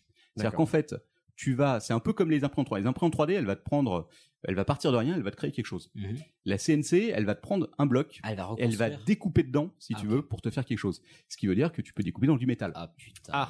Donc tu prends un bloc d'aluminium et avec c'est une CNC euh, qui coûte pas très cher, hein, c'est plus cher que les imprimantes euh, laser effectivement, Euh, mais c'est comme si tu avais une petite perceuse et en fait ta perceuse elle va te trouer le bloc et elle va te le recréer au millimètre près. Au secours. Voilà. Ah. Et donc cette CNC qui aujourd'hui euh, les prix ont énormément baissé, baissé aussi, tu peux les acheter pour euh, peut-être 2000 euros, tu as une très bonne CNC. Tu peux créer avec ça et avec les plans donc de Défense Distributed qui est la- l'association euh, de Cody Wilson, tu peux créer ton propre bloc. Voilà. Et qui n'est pas immatriculé du coup. Donc, Bah, donc, Non, qui n'est évidemment pas immatriculé. Et euh, alors c'est assez génial parce que du coup, Cody Wilson, ce qu'ils se sont dit, ils se sont dit, bon, c'est sympa de distribuer les codes, mais il faut peut-être aller plus loin. Donc maintenant, ce qu'ils font, c'est qu'ils distribuent les fichiers pour créer soi-même une CNC que tu peux construire chez toi. Donc tu peux construire la CNC qui après servira, si tu veux, à construire ton euh, receiver. C'est de l'incitation à la violence en fait. Ah, c'est la Concrètement, citation à utiliser son second amendement, si Eh non, tu veux. ouais, voilà, c'est c'est c'est c'est tout le débat aux États-Unis. Une arme à Oui, feu n'est pas un- violente en Voilà, un américain, tu dirais que c'est C'est pour me d'incitation à se défendre. Ouais, Ouais. voilà. Et donc, euh, si vous regardez, alors il y a des, euh, il y a plein, il y a plein de documentaires sur YouTube là-dessus. Il y en a un qui a été fait par un journaliste de Wired, qui donc lui n'y connaissait pour le coup vraiment rien et qui a acheté une CNC et qui a créé lui-même son receiver. Et il le teste en réel et c'est impressionnant parce que c'est vraiment, euh, c'est les fameux R15 là, Mhm. c'est des, euh, des fusils d'assaut qui te tirent euh, du, je sais plus, euh, 20, 20, 30 munitions à la minute et ça marche très très bien. Alors évidemment, c'est pas, ça reste souvent c'est fait dans les blocs d'alu, donc c'est pas aussi solide que ça peut être si c'est avec du métal plus avancé, mais Ouais, pour un truc imprimé à la maison. Quand même. elle ouais. peut te tirer 600 balles avant de connaître les premiers problèmes. Donc t'as le Pas temps de tuer des gens avec. ouais, Ouais. Carrément, t'as le temps de faire Voilà. un carnage. ouais. Et donc, euh, on pourrait penser que ça reste de la science-fiction malgré tout, mais non, puisque je crois que c'était il y a 2-3 ans, il y a un mec qui avait des problèmes mentaux, qui a tué 5 personnes avec une euh, l'arme qu'il avait fabriquée lui-même. Petit truc fun, il avait été, on lui avait retiré ses armes avant, justement à cause de ses problèmes mentaux, il les avait rendues, si tu veux. Et il a réussi à en fabriquer lui-même, et donc à commettre euh, ce, Ah bah, ces meurtres. Mais c'est fou que ces arguments aient pas eu plus de poids oui. euh, au niveau juridique lors, lors d'un procès en fait. Bah, je pense que le- la NRA a beaucoup joué là-dessus. Ils ont dû, euh, pour- de dire voilà, c'est euh, parce que du moment que tu mets ne serait-ce qu'en doute, je pense le second amendement. Ah ouais, pour, pour la. NRA, c'est pas possible. Ils Ouais, ont besoin ouais. de lutter contre ça. Même si, bah, de toute façon, on voit bien ce qu'ils ont fait dans toutes les tueries qu'il y a eu. Ils soutenaient quoi qu'il arrive. Ils en sont. oui. Leur argument, c'est non, mais pour. euh, C'est la personne qui c'est- est instable, c'est pas la faute Ouais, des armes. Exact, c'est pas la faute des armes. Donc, armons les professeurs. C'est le Et ils grand ont, ils euh, ont thème. une, Oui, putain, ils ont une excuse, moi, qui, qui, me, qui me rend dingue, c'est euh, regarder tous les attentats qu'il y a en France avec les voitures. Oui, voilà. c'est ouais. pas la faute de la voiture, c'est la faute du type. Ouais. Non mais Sauf que si tu prends les, effectivement le, même si tu compares le nombre euh, de meurtres comme ça par rapport à la population, je pense que les États-Unis sont loin devant quoi. Mais c'est même, euh, c'est même Trump, je crois, qui avait dit carrément que si euh, les gens dans la salle au Bataclan avaient eu des armes, bah, du coup, Oui, ça aurait été ouais. beau. Il, a- Oui, il il a avait dit- fait un discours, Ouais, genre a- le lendemain du Bataclan, un truc comme ça, Oui, assez rapidement. et il a dit repris fois. ça dans la gueule après le- les attaques d'Orlando. Oui. euh, Bah qui, qui ont tombé pas longtemps plus tard, mais ouais, ça m'avait choqué, moi, ce discours. Anyway. Et le, alors évidemment, le truc marrant, c'est que Cody Wilson et toute sa petite équipe, en fait, ils soutiennent aussi, ils utilisent l'argument du livre et de, du libre et de l'open source pour défendre aussi leur truc. Donc c'est Alors, Linux open source, euh, Voilà, pourquoi je peux pas avoir des armes open source Exa- euh, exactement. rien à voir. Et donc, euh, bon, en tout cas, à partir du 1er août, c'était là où je voulais en venir. On a donc euh, cette, euh, c'est la dernière étape, savoir que ce sera officiellement autorisé. Donc, évidemment aux États-Unis, mais c'est Internet, donc euh, n'importe qui en France pourra télécharger Mmh. ces Ah, schémas, qui étaient déjà plus ou moins accessibles. Mais en tout cas, c'était pas les derniers schémas qui étaient euh, qui étaient disponibles parce qu'ils continuent de travailler dessus. Euh, ils ont commencé effectivement par ce fameux Liberator, qui était un, un flingue tout simple en plastique qui pouvait tirer un ou deux coups. Là, ils en sont à des fusils d'assaut et ils distribuent tous les codes, euh, etc. Et le reste, même si euh, en France effectivement c'est interdit, c'est toujours la même chose. Ça reste le re- receiver qui reste la, cette, cette base indispensable pour créer l'arme à feu. Le reste, je pense, bon, enfin, c'est enfant, je vais pas le faire, mais je pense que ça va pas être si difficile que ça de trouver, euh, de trouver. euh, Ah ouais Non, les pièces détachées. Ah, les pièces détachées. Même en France, quand tu vois que, enfin, quand tu, enfin, je sais pas si vous avez fait un patator quand vous étiez plus jeune. Oui. Globalement, une machine à balancer des patates avec euh, de l'air comprimé. Euh, mais c'est considéré qu'une arme de catégorie 3 ou 4, je sais plus. Enfin, t'as le droit de le transporter que quand il est démonté. Enfin, c'est un truc assez réglementé Mm. parce que ça peut faire très très mal. Bah quand t'es gamin, tu vois ça, tu peux acheter des tubes, tu le fais quoi, parce que Oui, c'est bah rigolo et tout. Bah un gamin qui est con, il va vouloir essayer aussi. Au début, il va se dire genre ah c'est juste pour shooter sur des cadettes, puis il va avoir une frustration, un mal-être, une dépression, n'importe quoi, et il va buter des gens ou se buter. Enfin c'est complètement con. Avec des patates. C'est comme les recettes d'explosifs. euh, à l'époque, au début des années 2000, Oui, je bien trouvais ça sûr, partout ouais. sur tous les sites. Tu allais Mhm. retrouver euh, le fameux guide de l'anarchiste, etc. Aujourd'hui, c'est quand même euh, bon, c'est plus compliqué. Je dis pas que c'est impossible, loin de là, malheureusement. Ouais. Mais euh, Un petit peu de darknet et puis hop c'est réglé. Ouais, exactement. Il y a deux trois trucs euh, qui sont très intéressants. Il y a un documentaire de 25 minutes qui s'appelait Click Print Gun, qui était euh, spécialement sur Cody Wilson justement. Oui, euh, c'était en 2013 donc, euh, au moment où il y a eu ce fameux débat et où il a été interdit euh, de, de diffuser ses schémas.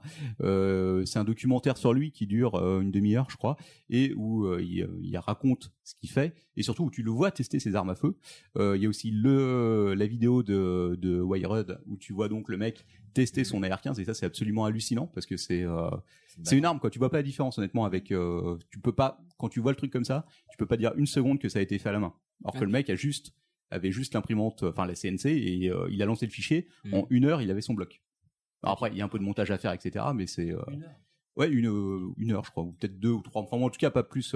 oui si ça dure une journée c'est vraiment le maximum parce que ça l'alu ça se ça se travaille très facilement en plus. Ouais. Quand Oui, t'as c'est une pas de l'acier. euh. ah non non c'est pas de l'acier etc mais ça reste assez solide pour pouvoir euh, gérer euh, donc c'est la partie qui prend le qui prend la balle qui avec leur sorte la refait monter dans le dans le canon et ainsi de suite donc euh, donc voilà et euh, sinon évidemment le site internet si vous voulez jeter un coup d'œil euh, c'est défensedistributed.com qui est le site internet de Cody Wilson et de son assos où ils font justement ils mettent en ligne tous les schémas et où euh, on vous conseille évidemment pas de le faire Bien sûr.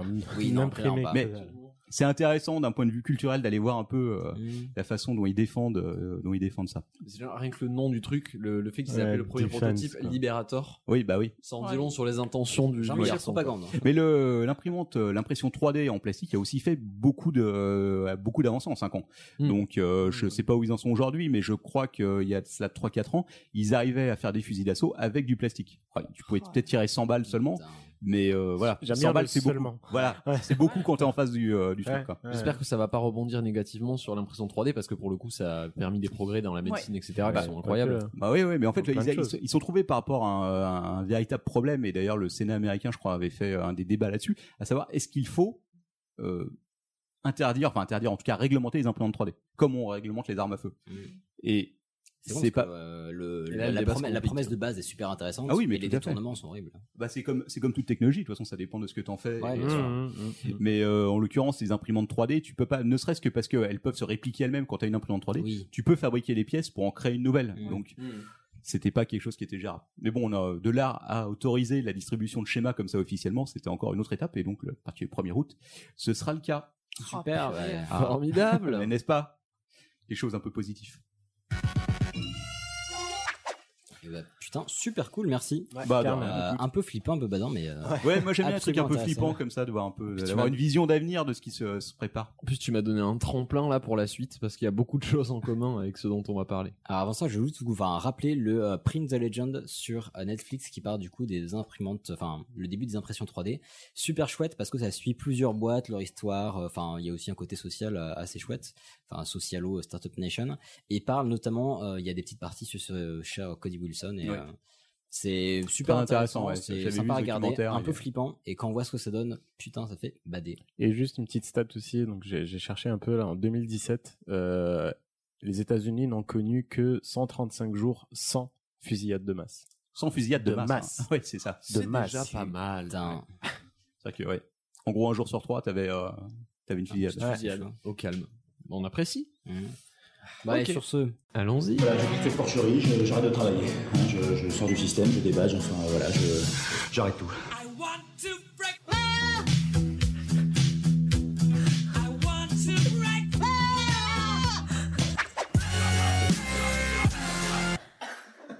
Bravo, vraiment, euh, Queen plus des chèvres, là, tu as, t'as tout compris, c'est super. Alors pour les auditeurs qui forcément n'ont pas suivi le, le pré-épisode, c'est que Hicham nous a dit putain j'ai fait le meilleur jingle de ma vie je, C'est drôle. et je l'ai réécouté 20 fois aujourd'hui. Mais c'est drôle. Ah oui, oui, oui, là, je, je ne juge pas. Tu peux le redire encore une fois C'est purement factuel. J'adore. Bravo, pardon, bravo. merci. Vraiment très très beau jingle. Je suis c'est merveilleux. euh, Avec toi, c'est c'est la meilleure auditrice qu'on ait. Euh, chroniqueuse. Euh, mais- chroniqueuse. Et bah du coup après toi, Victoire. Alors, euh, donc euh, moi j'ai choisi de vous parler du- d'une passion euh, que j'ai découverte il y a quelques années quand je suis allée vivre dans une ferme communautaire en Andalousie. Euh, c'est la passion des chèvres. Donc, euh, je me suis occupée euh, d'un troupeau de 120 chèvres. C'est énorme. Ouais, pendant une année entière. Je savais pas que j'allais rester un an au début, mais au début c'était un mois, puis finalement j'ai décidé de rester un an. Ça doit être archi bruyant. Euh, alors 120 chèvres, ça fait pas énormément de bruit ouais, sans déconner. ça fait euh, ça fait beaucoup beaucoup de bruit, surtout que les chèvres sont des animaux euh, bavards. Oh, Et Oh beaucoup là plus que des moutons, par exemple. Ah ouais? Ou même que des vaches. Oui. Ou que des poissons. C'est Ou que des ratettes. Donc très concrètement, qu'est-ce que je faisais? Eh ben mes responsabilités. Alors il y a quelqu'un hein, qui m'a montré comment m'en Mhm. occuper. et Il y avait toujours une, une responsable vraiment du troupeau, mais elle a de plus en plus, elle m'a de plus en plus laissé faire. Et donc euh, mes responsabilités, c'était de traire euh, l'ensemble du troupeau à la main, puisqu'il n'y avait pas de machine. Mais t'avais des ampoules, enfin 120 Dès chèvres. 6 heures euh, du matin. Oui, alors euh, j'avais pas d'ampoule. En revanche, j'ai euh, une très grande force dans les poignets. Mais tu m'étonnes. Voilà. Et, Avis euh, aux agresseurs. ouais.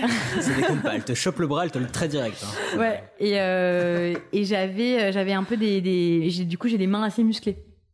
Encore parce que ça demande beaucoup de, de muscles Ça dans peut les mains. intéresser ça. Et une certaine technique. Lors Alors, j'ai- speed dating, euh, c'est le genre de choses qu'il faut que tu dises quoi. Euh, bah justement, ça, ça peut aussi faire peur. Je, je Euh, mais glisse. hum, donc je, je m'occupais de, de traire les chèvres. Alors c'était une opération assez complexe parce qu'il faut d'abord euh, séparer les petits des chèvres car euh, comme euh, tous les mammifères, les chèvres euh, n'ont du lait Oui, que quand elles ont des si petits. elles ont des petits.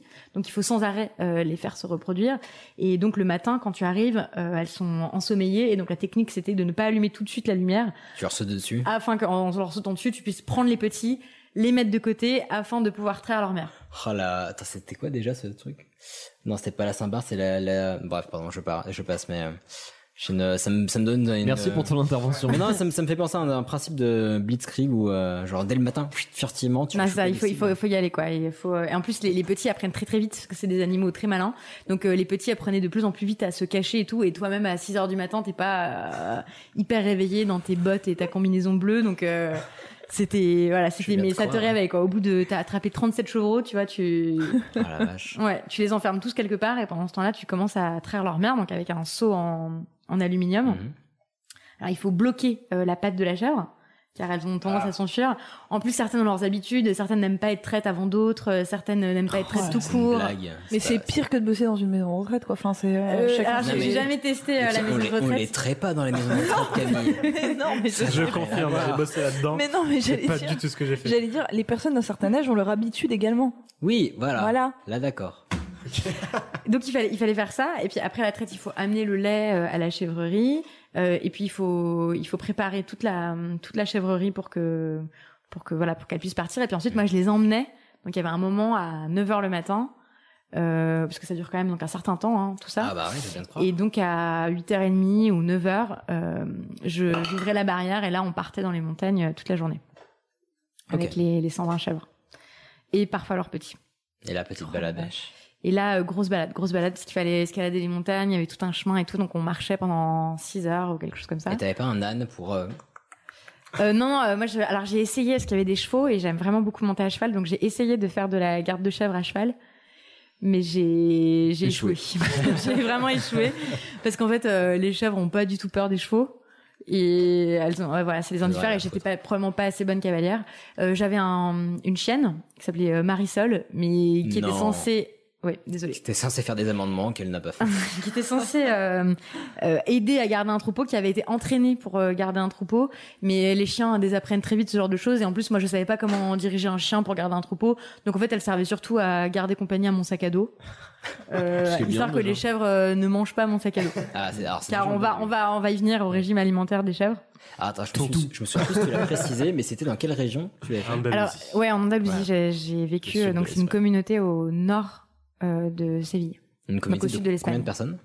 C'était une communauté de 40 personnes qui existe depuis 30 ans et qui a compté jusqu'à 250 membres. Putain, la Mmh, vache, mmh. c'est Sacré mal. turnover.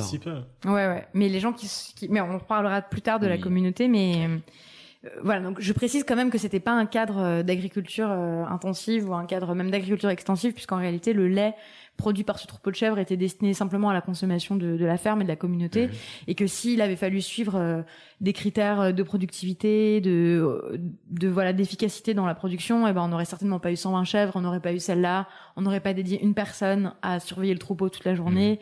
Enfin, c'était pas exactement le but. Il y avait aussi euh, d'autres vertus Ouais. à, à cette espèce euh, d'équilibre.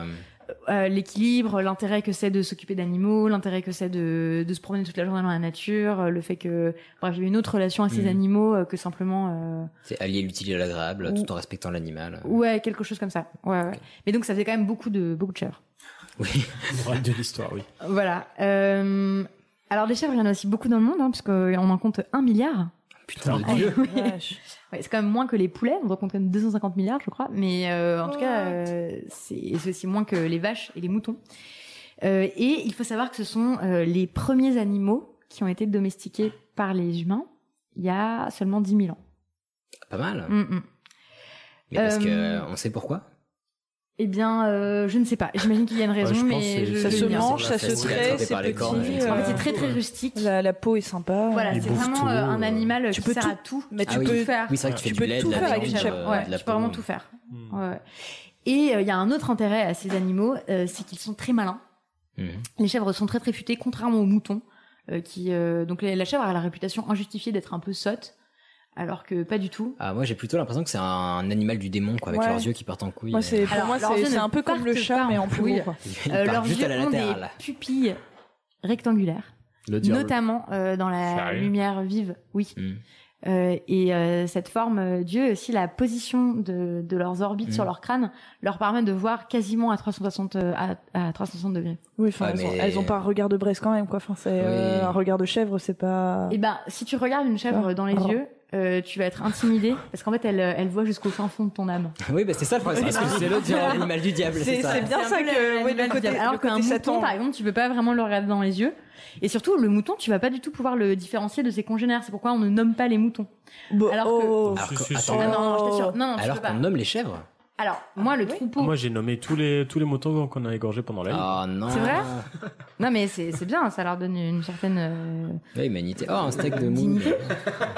Non, les chèvres. Alors après, je sais pas si c'est fréquent dans les élevages de chèvres, parce que je n'ai fréquenté qu'un seul élevage de chèvres, mais c'est vrai que le nôtre, euh, donc je dis le nôtre même si je n'ai pas remis les pieds là-bas depuis des années, mais euh, en tout cas, chaque chèvre avait euh, une carte d'identité avec euh, un nom. Non. Euh, oui, avec un thème par année. Euh, donc par exemple les fleurs, euh, les étoiles, etc. Et euh, la lettre, la première lettre de leur prénom correspondait à leur famille. Parce que donc ça c'est aussi très important à savoir sur les chèvres, c'est euh, qu'elles fonctionnent par solidarité familiale. C'est-à-dire qu'il y a des clans en fait dans le troupeau Sérieux qui fonctionnent comme de véritables mafias. Euh, C'est-à-dire qu'elles traînent tout ensemble. Donc évidemment les troupeaux sont entièrement féminins hein, puisque euh, on n'a aucune utilité des, des mâles. Oui, bah traire, ça. Ah bah oui, c'est vrai. Bah en fait il n'y a pas d'élevage si tu tues pas les mâles. Et il n'y a aucun. pas de reproduction si tu tues les mâles. Alors oui, mais combien faut-il de mâles pour euh, entretenir Un euh, suffit. Voilà. Astuce. Ah bah c'est vrai. C'est- c'est vrai. Et il devait se sentir seul Alors, Il était quoi dans son Je vais parler des boucs euh, tout à l'heure, mais en plus il faut pas que les boucs soient tirés du même troupeau évidemment, donc c'est d'autres boucs. Ce qui veut dire qu'en fait dans un troupeau chaque année, si t'as 50 chevreaux qui naissent sur un troupeau de, de 100, Hmm. Bah, ben, tu, 50 tu kebabs, gardes. quoi. Bah oui, c'est ça, exactement. tu, tu ne gardes aucun de ces petits, D'accord, car ils ne servent à rien. D'accord, ok. Mm. Mais les gens ont assez peu conscience euh, de ça quand tu leur parles d'élevage. Ils croient que on garde tout le monde, alors que non. Mm. En fait, un élevage, tu dois tuer les petits mâles. Tu es Mais- obligé. Mais c'est comme avec les poules, quoi. On dit, oui, mais du coup, faites quoi des coques? Bah, des putains de nuggets, quoi. Mm. Enfin, tout. Exactement. Bah voilà, c'est ça. Mais c'est pour tous les élevages euh, la même chose. Euh, pourquoi je vous raconter ça? Oui, parce que alors voilà, donc du coup les mâles n'avaient pas l'honneur d'être nommés, sauf mon préféré qui s'appelait Chaussette. Mais je vous raconterai son histoire plus Ah. tard, peut-être. Oui, si, j'aime bien celui-là. Il y avait donc une, année thématique des vêtements, si j'ai bien suivi. Alors non, lui c'était vraiment euh, complètement par hasard, mais je raconterai l'histoire de ce pauvre Chaussette plus tard. D'accord. Euh, qui m'a servi à prendre un certain nombre de selfies euh, adorables et ensuite on l'a On m'a fait un- une veste en cuir qui m'a servi à prendre plein de selfies adorables. C'est ça. Euh, pauvre chaussette. Alors, euh, donc les chèvres ont chacune un nom et on, le- on leur donne un prénom qui correspond à la famille euh, dont elles sont issues. Et donc ensuite, on s'aperçoit que dans leur comportement, euh, elles restent avec leur tante, leur grande-tante, leur cousine, euh, leur sœur, leur mère, etc. Et euh, ça fonctionne par clan, c'est-à-dire que si tu attaques une chèvre d'un clan, euh, une, une chèvre d'un clan qui va en attaquer une autre, toutes les autres vont se battre entre elles, etc. Donc il y a sans arrêt des guerres de pouvoir dans le troupeau. C'est une, c'est une cour de récré, quoi. C'est pas, c'est pire que la cour de récré parce que c'est assez féroce. Ouais. Euh, je dirais que c'est euh, ambiance euh, Game of Thrones en fait, Ah tout oui. simplement. Oui, oui. Ah, c'est euh, taquin les chèvres. hein. euh, alors c'est agressif Hmm. Et assez féroce. Mhm. Elles ont des cornes. On dirait pas comme ça. Oui, ça, oui. Oui, oui, elles ont des cornes peut- et elles s'attaquent euh, de façon assez violente. Par exemple, euh, il y en avait. Elle recule avant d'attaquer. En fait, enfin, elle recule, ils se elle font baisse la tête. contact, ouais, et, et, puis, et euh, elle, et elle fonce et elle se file Ouais, des gros coups de cornes. Celles qui dominent sont celles qui ont les plus grosses cornes. Et aussi celles qui ont des caractères, parce que ça qui est très intéressant, c'est qu'elles ont toutes des caractères très différents. Donc, tu as des chèvres pacifiques Ouais. et d'autres chèvres. Chèvre euh, cool. Ouais, t'as as des chefs qui veulent la paix avec leurs leurs voisines et, et leurs leurs prochaines, et, et d'autres chefs qui sont pusillanimes, enfin qui sont vraiment euh, peureuses, et d'autres chefs qui sont nés pour dominer, quoi. Euh, Born to be leaders, vraiment, c'est un des... Bon, par exemple, je me souviens avec émotion de Belladone, qui était la, non pas la plus vieille, mais qui était une chèvre euh, noire, avec des cornes enroulées comme ça, extrêmement intelligente, et qui n'aurait laissé sa place de leader pour rien au monde. Ainsi, c'était à elle que je mettais la cloche principale, chaque Oh. matin, et qui attendait euh, avec euh, une impatience qu'elle cachait qu'on lui mette la cloche et enfin elle prenait la tête du troupeau et elle fonçait et elle guidait tout le monde tu vois. Et est-ce que tu as déjà essayé de pas lui donner, voir comment elle réagirait? Euh, alors non parce que je voulais surtout pas qu'elle euh, qu'elle se retourne contre moi Ah. ensuite. Oui, que imagine c'est malin. imagine qu'elle ait décidé qu'elle allait emmener le troupeau à travers le trou du grillage que je n'avais pas vu et ben impossible de les faire repasser parce que c'est aussi euh, très intéressant pour ça. Elles sont capables de mensonges et de dissimulation ainsi j'ai vu des, des chèvres euh, passer de l'autre côté du grillage donc de mes yeux vus je les ai vues passer de l'autre côté du grillage Et quand tu leur demandais, non, Voilà, non. frère, pas Exactement, moi. exactement. Et Ça donc elles sont de l'autre côté et elles te regardent genre je n'ai aucune idée de comment je me suis trouvée de l'autre côté. Je ne sais pas du tout. Donc tu as beau les saisir par les cornes, tu rampes dans la terre et tout, toi tu sais de passer par le grillage, tu fais le trou dans le grillage, tu les ramènes et tout. Elles te disent que vraiment elles ne peuvent pas passer de l'autre côté, c'est matériellement impossible, tu vois, elles ne peuvent pas. Alors que ce qu'on apprend assez vite quand on les garde, c'est que si elles peuvent passer la tête, Ah, elles comme les chats. Les chats. corps, en fait. Là, c'est voilà. Ah, donc il faut pas, il faut surtout pas faire ça. Donc mon job, ça consistait à marcher suffisamment euh, en amont du, du troupeau pour euh, vérifier qu'il n'y avait pas de trou dans le grillage, un trou qui était causé par les sangliers euh, extrêmement abondants autour de la communauté et par les biches. Et donc reboucher d'accueil. chaque matin. C'était Sisyphe, un peu mon travail, puisque Oh chaque matin je devais porter des cailloux. euh, assez gros pour reboucher les trous du grillage. Cailloux qui, je le savais, le lendemain, euh, pendant la nuit, allaient être euh, bougés par ouais. les familles de sangliers. Famille de sangliers que je croisais assez régulièrement et ce qui me foutait une trouille euh, bleue, voilà, puisque Ah, C'est pas, pas petit Oui. un sanglier quoi. non, c'est pas pas petit et avec ces petits, euh, vraiment, j'avais aucune envie de me trouver sur leur chemin, donc euh, j'ai plusieurs fois tenté de me déguiser en buisson tandis qu'ils passaient à côté. Tu nous as montré tout à l'heure, c'était très réussi d'ailleurs. le Merci, buisson. merci, j'ai gardé quelques quelques habitudes. Euh, donc j'ai dû apprendre tous leurs noms et tous leurs prénoms. Et je vais tous vous les citer. Leur- Alors. Généalogie. Alors il y a Bella Ciao, il y a Euh, Amapola, et Angel, Fluoricum. Il y avait une année, euh, le thème c'était médicaments homéopathiques. Donc euh, voilà, Fluoricum. Oh dear. Euh, elles avaient des noms en quatre langues parce que c'était une communauté fréquentée par euh, énormément de nationalités différentes. Euh, et, euh, et donc euh, les, les guerres de clans, il y avait en fait c'était pas toujours le même clan qui dominait le troupeau. Et, l'intérêt de, ces guerres-là, c'est que il y avait des familles entières qui arrivaient à sécuriser l'accès aux abreuvoirs et aux mangeoires. Donc il y avait celles qui se cachaient sous les abreuvoirs et les mangeoires, c'est les clans qui étaient dominés, en attendant que celles qui étaient dominantes puissent Finissent. manger, finissent, etc. Et celles qui étaient dominantes poussaient la perversion jusqu'à crotter dans les mangeoires, non. afin, afin que les dominés ne puissent pas y accéder. C'est assez, euh, c'est assez féroce. C'est le diable. Voilà. D'autres, enfin, se faisaient une spécialité, euh, tandis que je trayais leur, euh, les, celles du clan opposé, à foncer dans celles qu'on était en train de traire, donc qui ne pouvaient plus bouger, tu vois. Donc c'est de l'anti-jeu là, il y a pas, il joue pas le ballon quoi. Non, là, c'est vraiment des... Donc euh, là, je- moi, je m'autorisais à, à les frapper. Assez vigoureusement. Ok. en toute tranquillité. Bah, T'avais pas peur que tout le clan vienne Euh, m'attaquer. Un peu. Non, parce que ouais, je, je faisais un peu attention. Il y a plusieurs fois où j'ai fait quand même très attention. Par exemple, quand je leur servais leur plat favori, qui est donc euh, de la pâtée euh, pour chèvre, qui est euh, ce que peut-être que je réussis de mieux malgré. Ah ouais. Enfin, j'étais à la base, j'étais partie dans cette communauté pour apprendre à cuisiner, mais finalement, j'ai fait beaucoup de. avec la recette de la pâté C'est ça, la pâté chèvre. pour chèvre, qui est Très donc euh, le son du blé mélangé à du petit lait. Donc euh, les chèvres boivent leur propre lait. Ah, Bah, enfin, bah pas les mamans, si. Quoi bah si, elles boivent leur propre dit lait. pas les Ça, mamans. enfant. Euh, et donc là, là c'est le délire. Là, c'était la curée. Vraiment, si j'apportais, euh, si je portais, donc je me souviens de porter le seau au-dessus de ma tête comme ça, pleine d'une pâté pour chèvre que j'avais mélangé Ça euh, main nue. Et euh, quelqu'un fait un bruit avec un stylo. Oui. Ce qui est mieux. C'est On est à 15 minutes, je vais peut-être me grouiller. Donc, euh, que savoir d'autre sur les chèvres? Donc, elles sont très malines. euh, elles peuvent regarder, si vous regardez quelque part, elles peuvent savoir où est-ce que vous regardez. Donc, elles comprennent un peu la psychologie humaine. Si vous les appelez par leur prénom, elles peuvent euh, arriver. En fait, elles sont à peu près aussi intelligentes que des chiens. Euh, T'as déjà vu des chèvres d'aveugles? Non Je ne pense pas. Bah, Parce bah, que personne n'a pris la peine de Mais les c'est pas dresser pour ça. personne, ouais, personne a- parce que les chefs font quand même aussi ce qu'elles veulent. Oui, mais en, c'est- en réalité, dans leur, enfin voilà, elles font. euh, c'est pas un problème d'intelligence, parce que c'est plus un problème de docilité. D'indépendance, ouais. Ouais, en fait, elles font exactement ce qu'elles veulent. Euh, je me souviens de, des périodes de canicule où il faisait 50 degrés, où il était impossible de les convaincre de manger quoi que ce soit et donc de, de bouger, euh, d'aller euh, euh, chercher de la nourriture, etc. Elles décidaient d'aller ce qu'on appelait à la plage, parce qu'il y avait un endroit avec euh, du sable. Et donc, euh, je retrouve mes, mes chères chèvres, les 120, complètement affalées comme ça à la plage, et je devais les lever avec mes bottes, une par une, pour leur dire d'aller d'aller faire leur taf, quoi. D'aller bosser, c'est-à-dire d'aller manger pour pouvoir produire du lait, pour que nous, on puisse avoir à manger. Rien à faire. Franchement, elles faisaient oui, oui, et sais, elles allaient se promener un peu, pouf, elles se re- retombaient sur le sable. Oh bah je ne sais pas, c'est pas moi, je ne sais pas comment je suis tombé. Mais elle faisait exactement, tu fais très très bien, t'as t'as été... J'ai été chèvre. T'as été chèvre, c'est ça. T'es t'es chevrologue. Ascendant Euh, chèvre. Les chèvres ont des accents. Non, Non. non, non, ça je peux pas te croire. Suivant, bah, Avec suivant, le berger, suivant le berger, bien sûr. Euh, ça dépend du, du troupeau où elles naissent et du pays où elles naissent.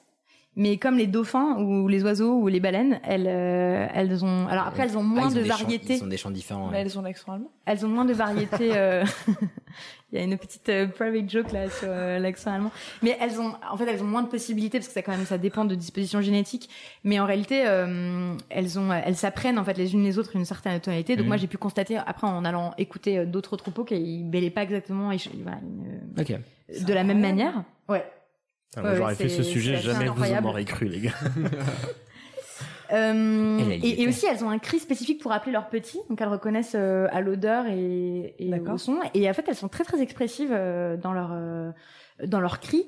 Euh, je me souviens être au bord des larmes, par exemple, quand j'ai vu euh, une mère, donc euh, je crois que c'était Amapola qui avait perdu ses jumelles pendant la nuit. Et euh, en fait, on a dû les enlever le pendant la nuit et le matin. Elle les avait perdus. Oui, elle non, en allait fait, finir elles en étaient- kebab, quoi. Non, non, pas du tout. Non, non, parce que ça arrive. La plupart des naissances se passent bien. Enfin, j'ai vu des chèvres euh, pondre des petits euh, comme si elles s'étaient gratté le dos, tu vois. Ça leur Mhm. posait pas du tout de problème en pleine nature. Mais je suis vu des mises à bas très difficiles et les, les jumelles d'Amapola sont mortes pendant la nuit. Et ensuite, j'ai vu Amapola les appeler pendant des jours et des jours tous les Oh, matins, en fait. non. Et vraiment avec un cri de ouais. Oh. Alors il faut savoir que c'est ce qui arrive à tous les animaux d'élevage hein, aussi. Les, les vaches, c'est pareil. euh, dont on, donc, euh, nous, ça nous, enfin voilà, la plupart des gens, ça ne dérange pas de manger euh, Du des vaches, Et, euh, etc. Mais les vaches aussi, en fait, souffrent énormément quand tu, quand tu leur enlèves leur Bien veau. C'est des souffrances. euh, Ah bah bien sûr, ouais. Voilà. Et elles comprennent pas. Bah, Bah, elles comprennent plus, pas. En fait, elles, elles- savent que, elles savent que le petit est plus là, quoi. Donc moi, j'ai vu des Bah, chèvres ça, vraiment ouais. pousser des cris de détresse comme ça, et l'autre, euh, les autres cris déchirants que leur ai vu pousser, c'est quand elles se retrouvent seules. Euh, par hasard parce qu'elles se sont un peu trop éloignées pour euh, aller euh, cueillir des fleurs qui leur plaisaient parce qu'elles ne broutent pas l'herbe hein, ce sont pas des moutons Mhm. euh, elles choisissent les végétaux qu'elles veulent manger, comme les biches et comme les chevreuils. Donc euh, elles vont pas du tout tondre votre gazon. Par contre, elles vont bouffer tout vos rosiers, par exemple.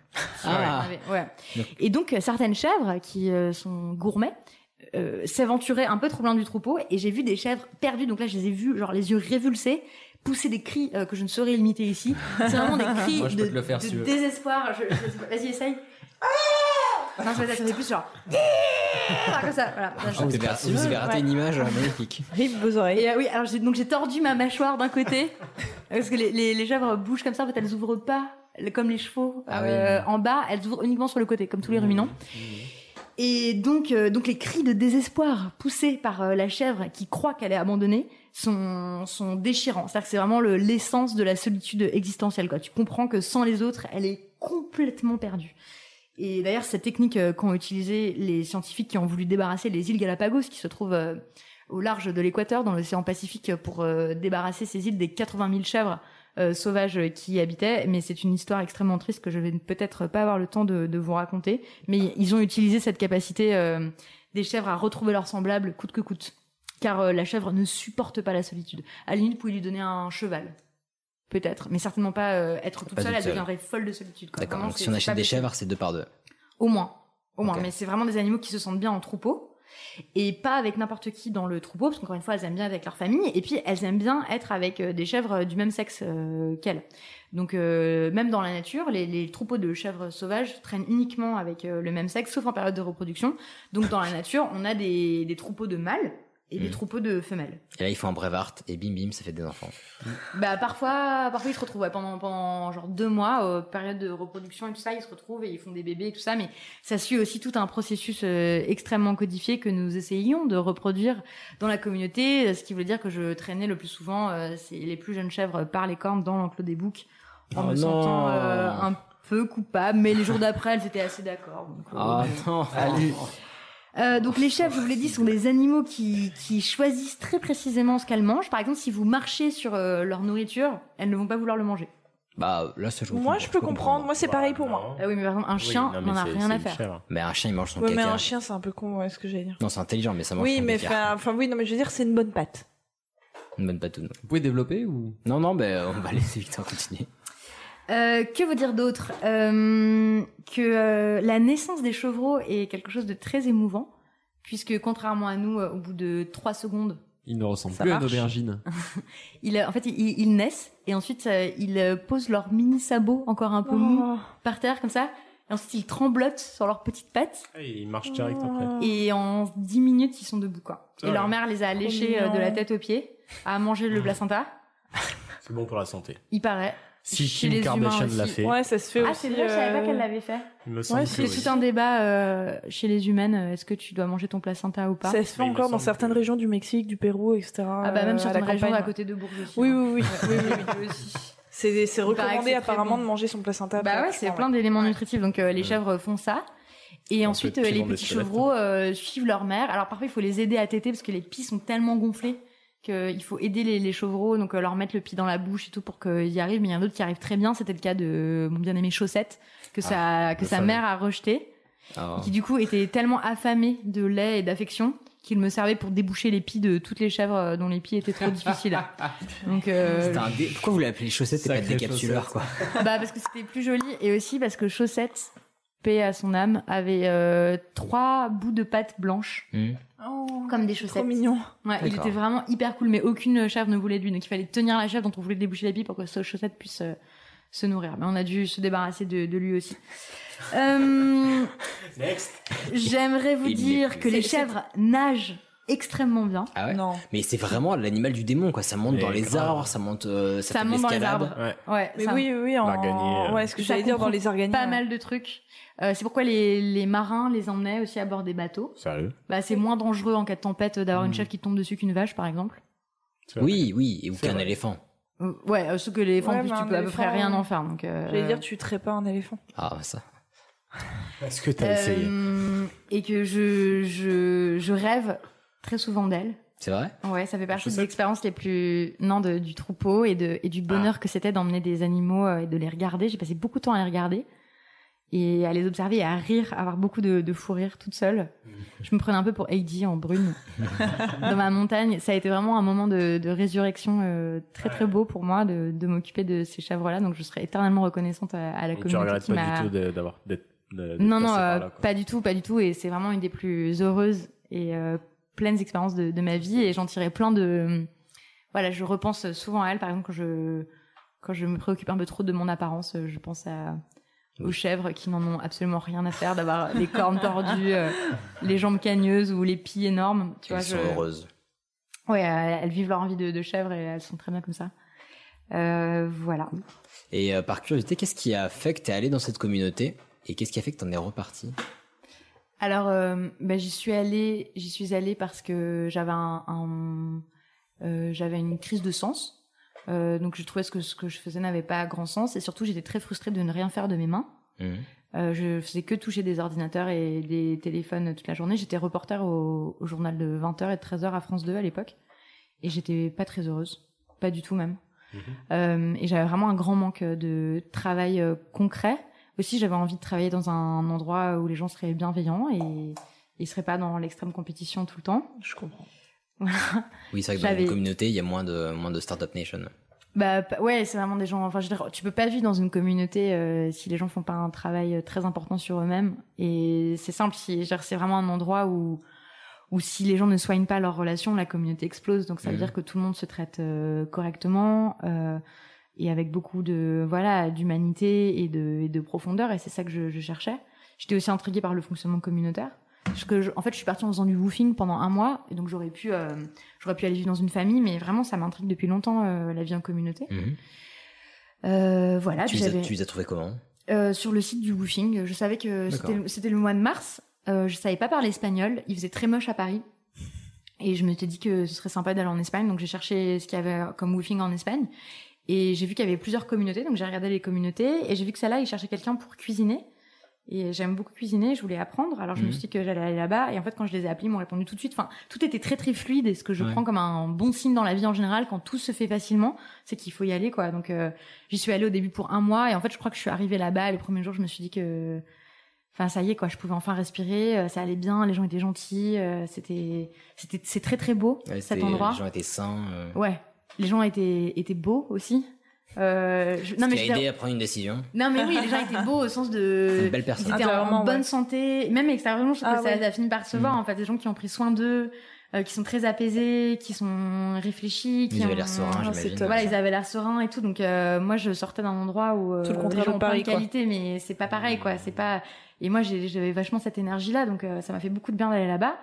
Et puis après tout ce que j'y ai fait, euh, j'étais euh, j'étais émerveillée, quoi. C'était exactement ça dont j'avais besoin. Ce dont j'avais besoin. J'allais me promener toute la journée. euh, euh, dans les montagnes, je faisais quelque chose de concret. Je voyais le, le résultat du, du- voilà entre le début et la fin de ma journée. Enfin, Mhm. j'ai vraiment adoré. Et je suis partie parce que au bout d'un an, finalement, ça ne, ça ne me convenait plus. Et puis euh, mon père était très malade, alors j'ai décidé de l'accompagner euh, jusqu'à la fin de sa vie. D'accord. Voilà, donc je suis rentrée. Ok. Voilà. Bah ouais, sacrée expérience. Bah écoute, merci d'avoir partagé ça avec nous. Eh bien, merci de m'avoir écouté. J'ai une mini question. Oui. Vas-y. Pourquoi Chaussette est mort Alors, Alors, tu te euh, poses vraiment la question. Je pense qu'il a pas trébuché sur un caillou, hein, chaussette. Non, mais pourquoi euh, parce que euh, parce que vraiment, on peut pas garder les petits. Ouais, fallait faire du kebab. Bah non, c'est pas ça. C'est que qu'est-ce que t'en fais une fois qu'ils grandissent Du kebab. Alors, C'était un Vous êtes mal. pas familier avec la gastronomie andalouse. hein. C'était un mal. Bah Oui. oui, Oui. Chaussette. Bon, euh, On c'est- dit Oui, une oui. chaussette. Ok, ok. non, non. Chaussette était un mâle et Chaussette euh, ne pouvait pas vivre comme, comme tous les autres. Euh, surtout, il faut les tuer avant la puberté, sinon la viande est vraiment pas bonne. Et en plus, ils commencent à, à essayer de se reproduire avec leur sœur, donc euh, c'est pas une bonne idée. Donc, au bout de 4 mois, il faut tuer les chevreaux. C'est des drôle que j'avais vu naître, hein, donc C'est euh, très drôle parce que tu, horrible. tu dis ça avec beaucoup Ça a de dû être détachement. dur pour toi. Mais ouais, je pense que sur Euh, le coup, le ça Ouais, doit sans être, déconner, euh, ça a dû le être dur. Bah, moi, ça m'a fait euh, beaucoup réfléchir. Alors ça, c'était aussi une expérience intéressante. Du coup, je suis désolée, je gratte encore des minutes. Vas-y, vas-y, gratte, Euh, gratte. Ça t'a fait réfléchir sur la castration. sur- alors, on les castrait pas, Oui, vu que vous les tuiez direct. Euh, mais en revanche, euh, ça m'a vraiment fait réfléchir au, à l'importance euh, de, de la viande et, euh, et à ce que ça voulait dire en fait de, de consommer de la viande. Donc euh, Mais moi, la viande c'est n'est pas que des produits issus de la viande aussi, parce que là, pour avoir du lait, bah, euh, ou pour avoir Oui, un truc viable, on est obligé de buter les mâles, quoi. Bah oui, c'est ça, c'est vrai. Donc moi, je mange pas. Enfin, ce que je dis souvent euh, en forme de provocation, c'est que je mange pas d'animaux que j'ai pas tués moi-même. Ce que tu m'as dit. Du coup, je t'ai dit qu'on prêt, on ferait en sorte que la salle de bain soit Voilà. euh, prête pour ça. Mais, mais c'est vrai que en fait, il faut se rendre compte que la, la vie animale, ça a, de la, ça a une grande valeur. Hmm. Euh, je pense vraiment que nous, on en fait n'importe quoi. Ah oui, Plutôt, la oui. façon dont on traite les animaux et tout. Clairement, quand on fait un double cheese ou un 280 de McDo, Ouais. euh, C'est, enfin voilà, donc euh, je, enfin je juge pas ça, mais je, je- enfin si en fait, si je le juge, je pense que ça, tu fais bien. c'est pas, voilà, c'est pas. hum, bah, le problème, c'est pas de manger de la viande ou de d'utiliser des produits issus des animaux, c'est d'en faire de la merde, en fait. Oui, enfin c'est-à-dire que je pense que donc je, je moi je j'en consomme à titre euh, très très exceptionnel et quelque part je, je me dis que je, je sais ce que ça vaut. Hmm. Donc si mon voisin euh, à la campagne fait un méchoui et tout, bah genre je vais, ok, je vais manger un bout d'agneau quoi pour euh, aussi parce que je sais pas, ça m'a, je, je- non mais je, je trouve qu'il faut pas gaspiller la viande, Ouais, il faut bah pas, tu vois, c'est pas, c'est pas une carotte quoi, c'est, Mhm. ça a été un être vivant à un moment. Pas. Et donc euh, oui, euh, la, la- le moment où il a fallu tuer les 50 chevreaux, euh, que donc j'avais vu naître, euh, que je voyais, même si j'essaie de pas trop les personnaliser, on leur donne pas de nom et tout, mais quand même il a fallu les tuer. Euh, après il a fallu les, les dépecer, il faut les vider, il faut découper la viande, Ah, après il faut cuisiner la partie, viande. euh. Tout ça, c'est vous qui le faisiez? Ouais ouais, je l'ai fait. Oh, c'est incroyable. Avec d'autres gens, avec d'autres volontaires, mais euh, et euh, il y a, il y a, enfin c'était un moment euh, assez difficile pour moi parce qu'en en fait ça te prend beaucoup beaucoup d'énergie de tuer des animaux. Et euh, ça te prend aussi beaucoup d'énergie de les tuer. Et en même temps, il y a aussi une forme de gratitude parce que quand tu ouvres un, un, bon, enfin, un animal, bon, en l'occurrence des, des chevreaux, je trouve que vraiment c'est très très bien foutu euh, la vie. non mais c'est c'est bien foutu là-dedans, donc. Non, mais il avait bien rangé le bordel, tout non mais c'est vrai, mais c'est vrai, tu sais, l'ensemble des membranes et des tendons Mm. et de comment ça fonctionne et de comment tout ça est articulé, c'est quelque chose de, enfin, de complètement euh, fascinant à voir. Et après, il a fallu euh, les cuisiner et j'étais aussi chargée de la cuisine, donc. euh, donc voilà, et donc euh, tout ça c'est de la nourriture euh, qu'il s'agit de, de respecter Mhm. et d'honorer. C'est pas n'importe quoi en fait. Voilà, donc c'est pour ça que considérer les animaux comme un stock ou euh, comme une, euh, une ressource euh, dont on peut disposer à sa guise, ça me, ça me choque beaucoup. Ouais, je comprends tout à fait. Ouais. Voilà. C'est à qui Tout à fait. Bah écoute, merci beaucoup pour tout ça. J'espère que Yes. ça, Carrément. ça ouvrira euh, bah, des, peut-être des, des, des vocations, des, des portes à certaines personnes qui Mais moi, j'encourage les gens à faire du woofing. hein. C'est vraiment une super expérience. Alors, petite explication de woofing pour ceux qui ne savent pas ce que c'est. Euh, je crois que c'est World Organic. Euh, euh, Ça je fait sais pas quoi for farming ou un truc du. Bon, en gros, c'est un- une organisation mondiale pour euh, la- l'agriculture euh, biologique, pour le, le volontariat dans l'agriculture biologique. Mm. Donc, il y a des, on peut aller faire du woofing euh, partout dans le monde. Euh, Il y a des fermes qui cherchent des volontaires euh, pendant une certaine durée et voilà et qui vous En général, t'es en fait, nourri, voilà, ouais. nourri, blanchi en échange d'un certain De nombre euh, d'heures ouais. de travail. Et donc moi, c'est ce que j'ai fait pour aller vivre là-bas. Ok, cool. Bah voilà, on, Bien, vous- bien, bien. on vous encourage à le faire et puis à, à nous, à nous relater vos expériences. C'est un détecteur de conneries. C'est pour ça. Et maintenant, qu'est-ce qu'on fout? Mais dis-tu nos conneries Tu veux que je lui dise d'aller se faire enculer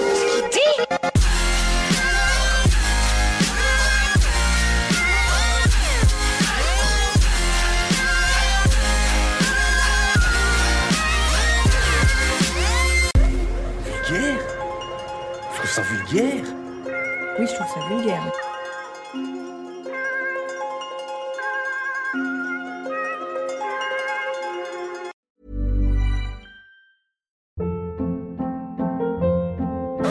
Hold up. What was that? Boring. No flavor. That was as bad as those leftovers you ate all week. Kiki Palmer here, and it's time to say hello to something fresh and guilt-free. Hello Fresh. Jazz up dinner with pecan-crusted chicken or garlic butter shrimp scampi. Now that's music to my mouth. Hello Fresh. Let's get this dinner party started. Discover all the delicious possibilities at hellofresh.com.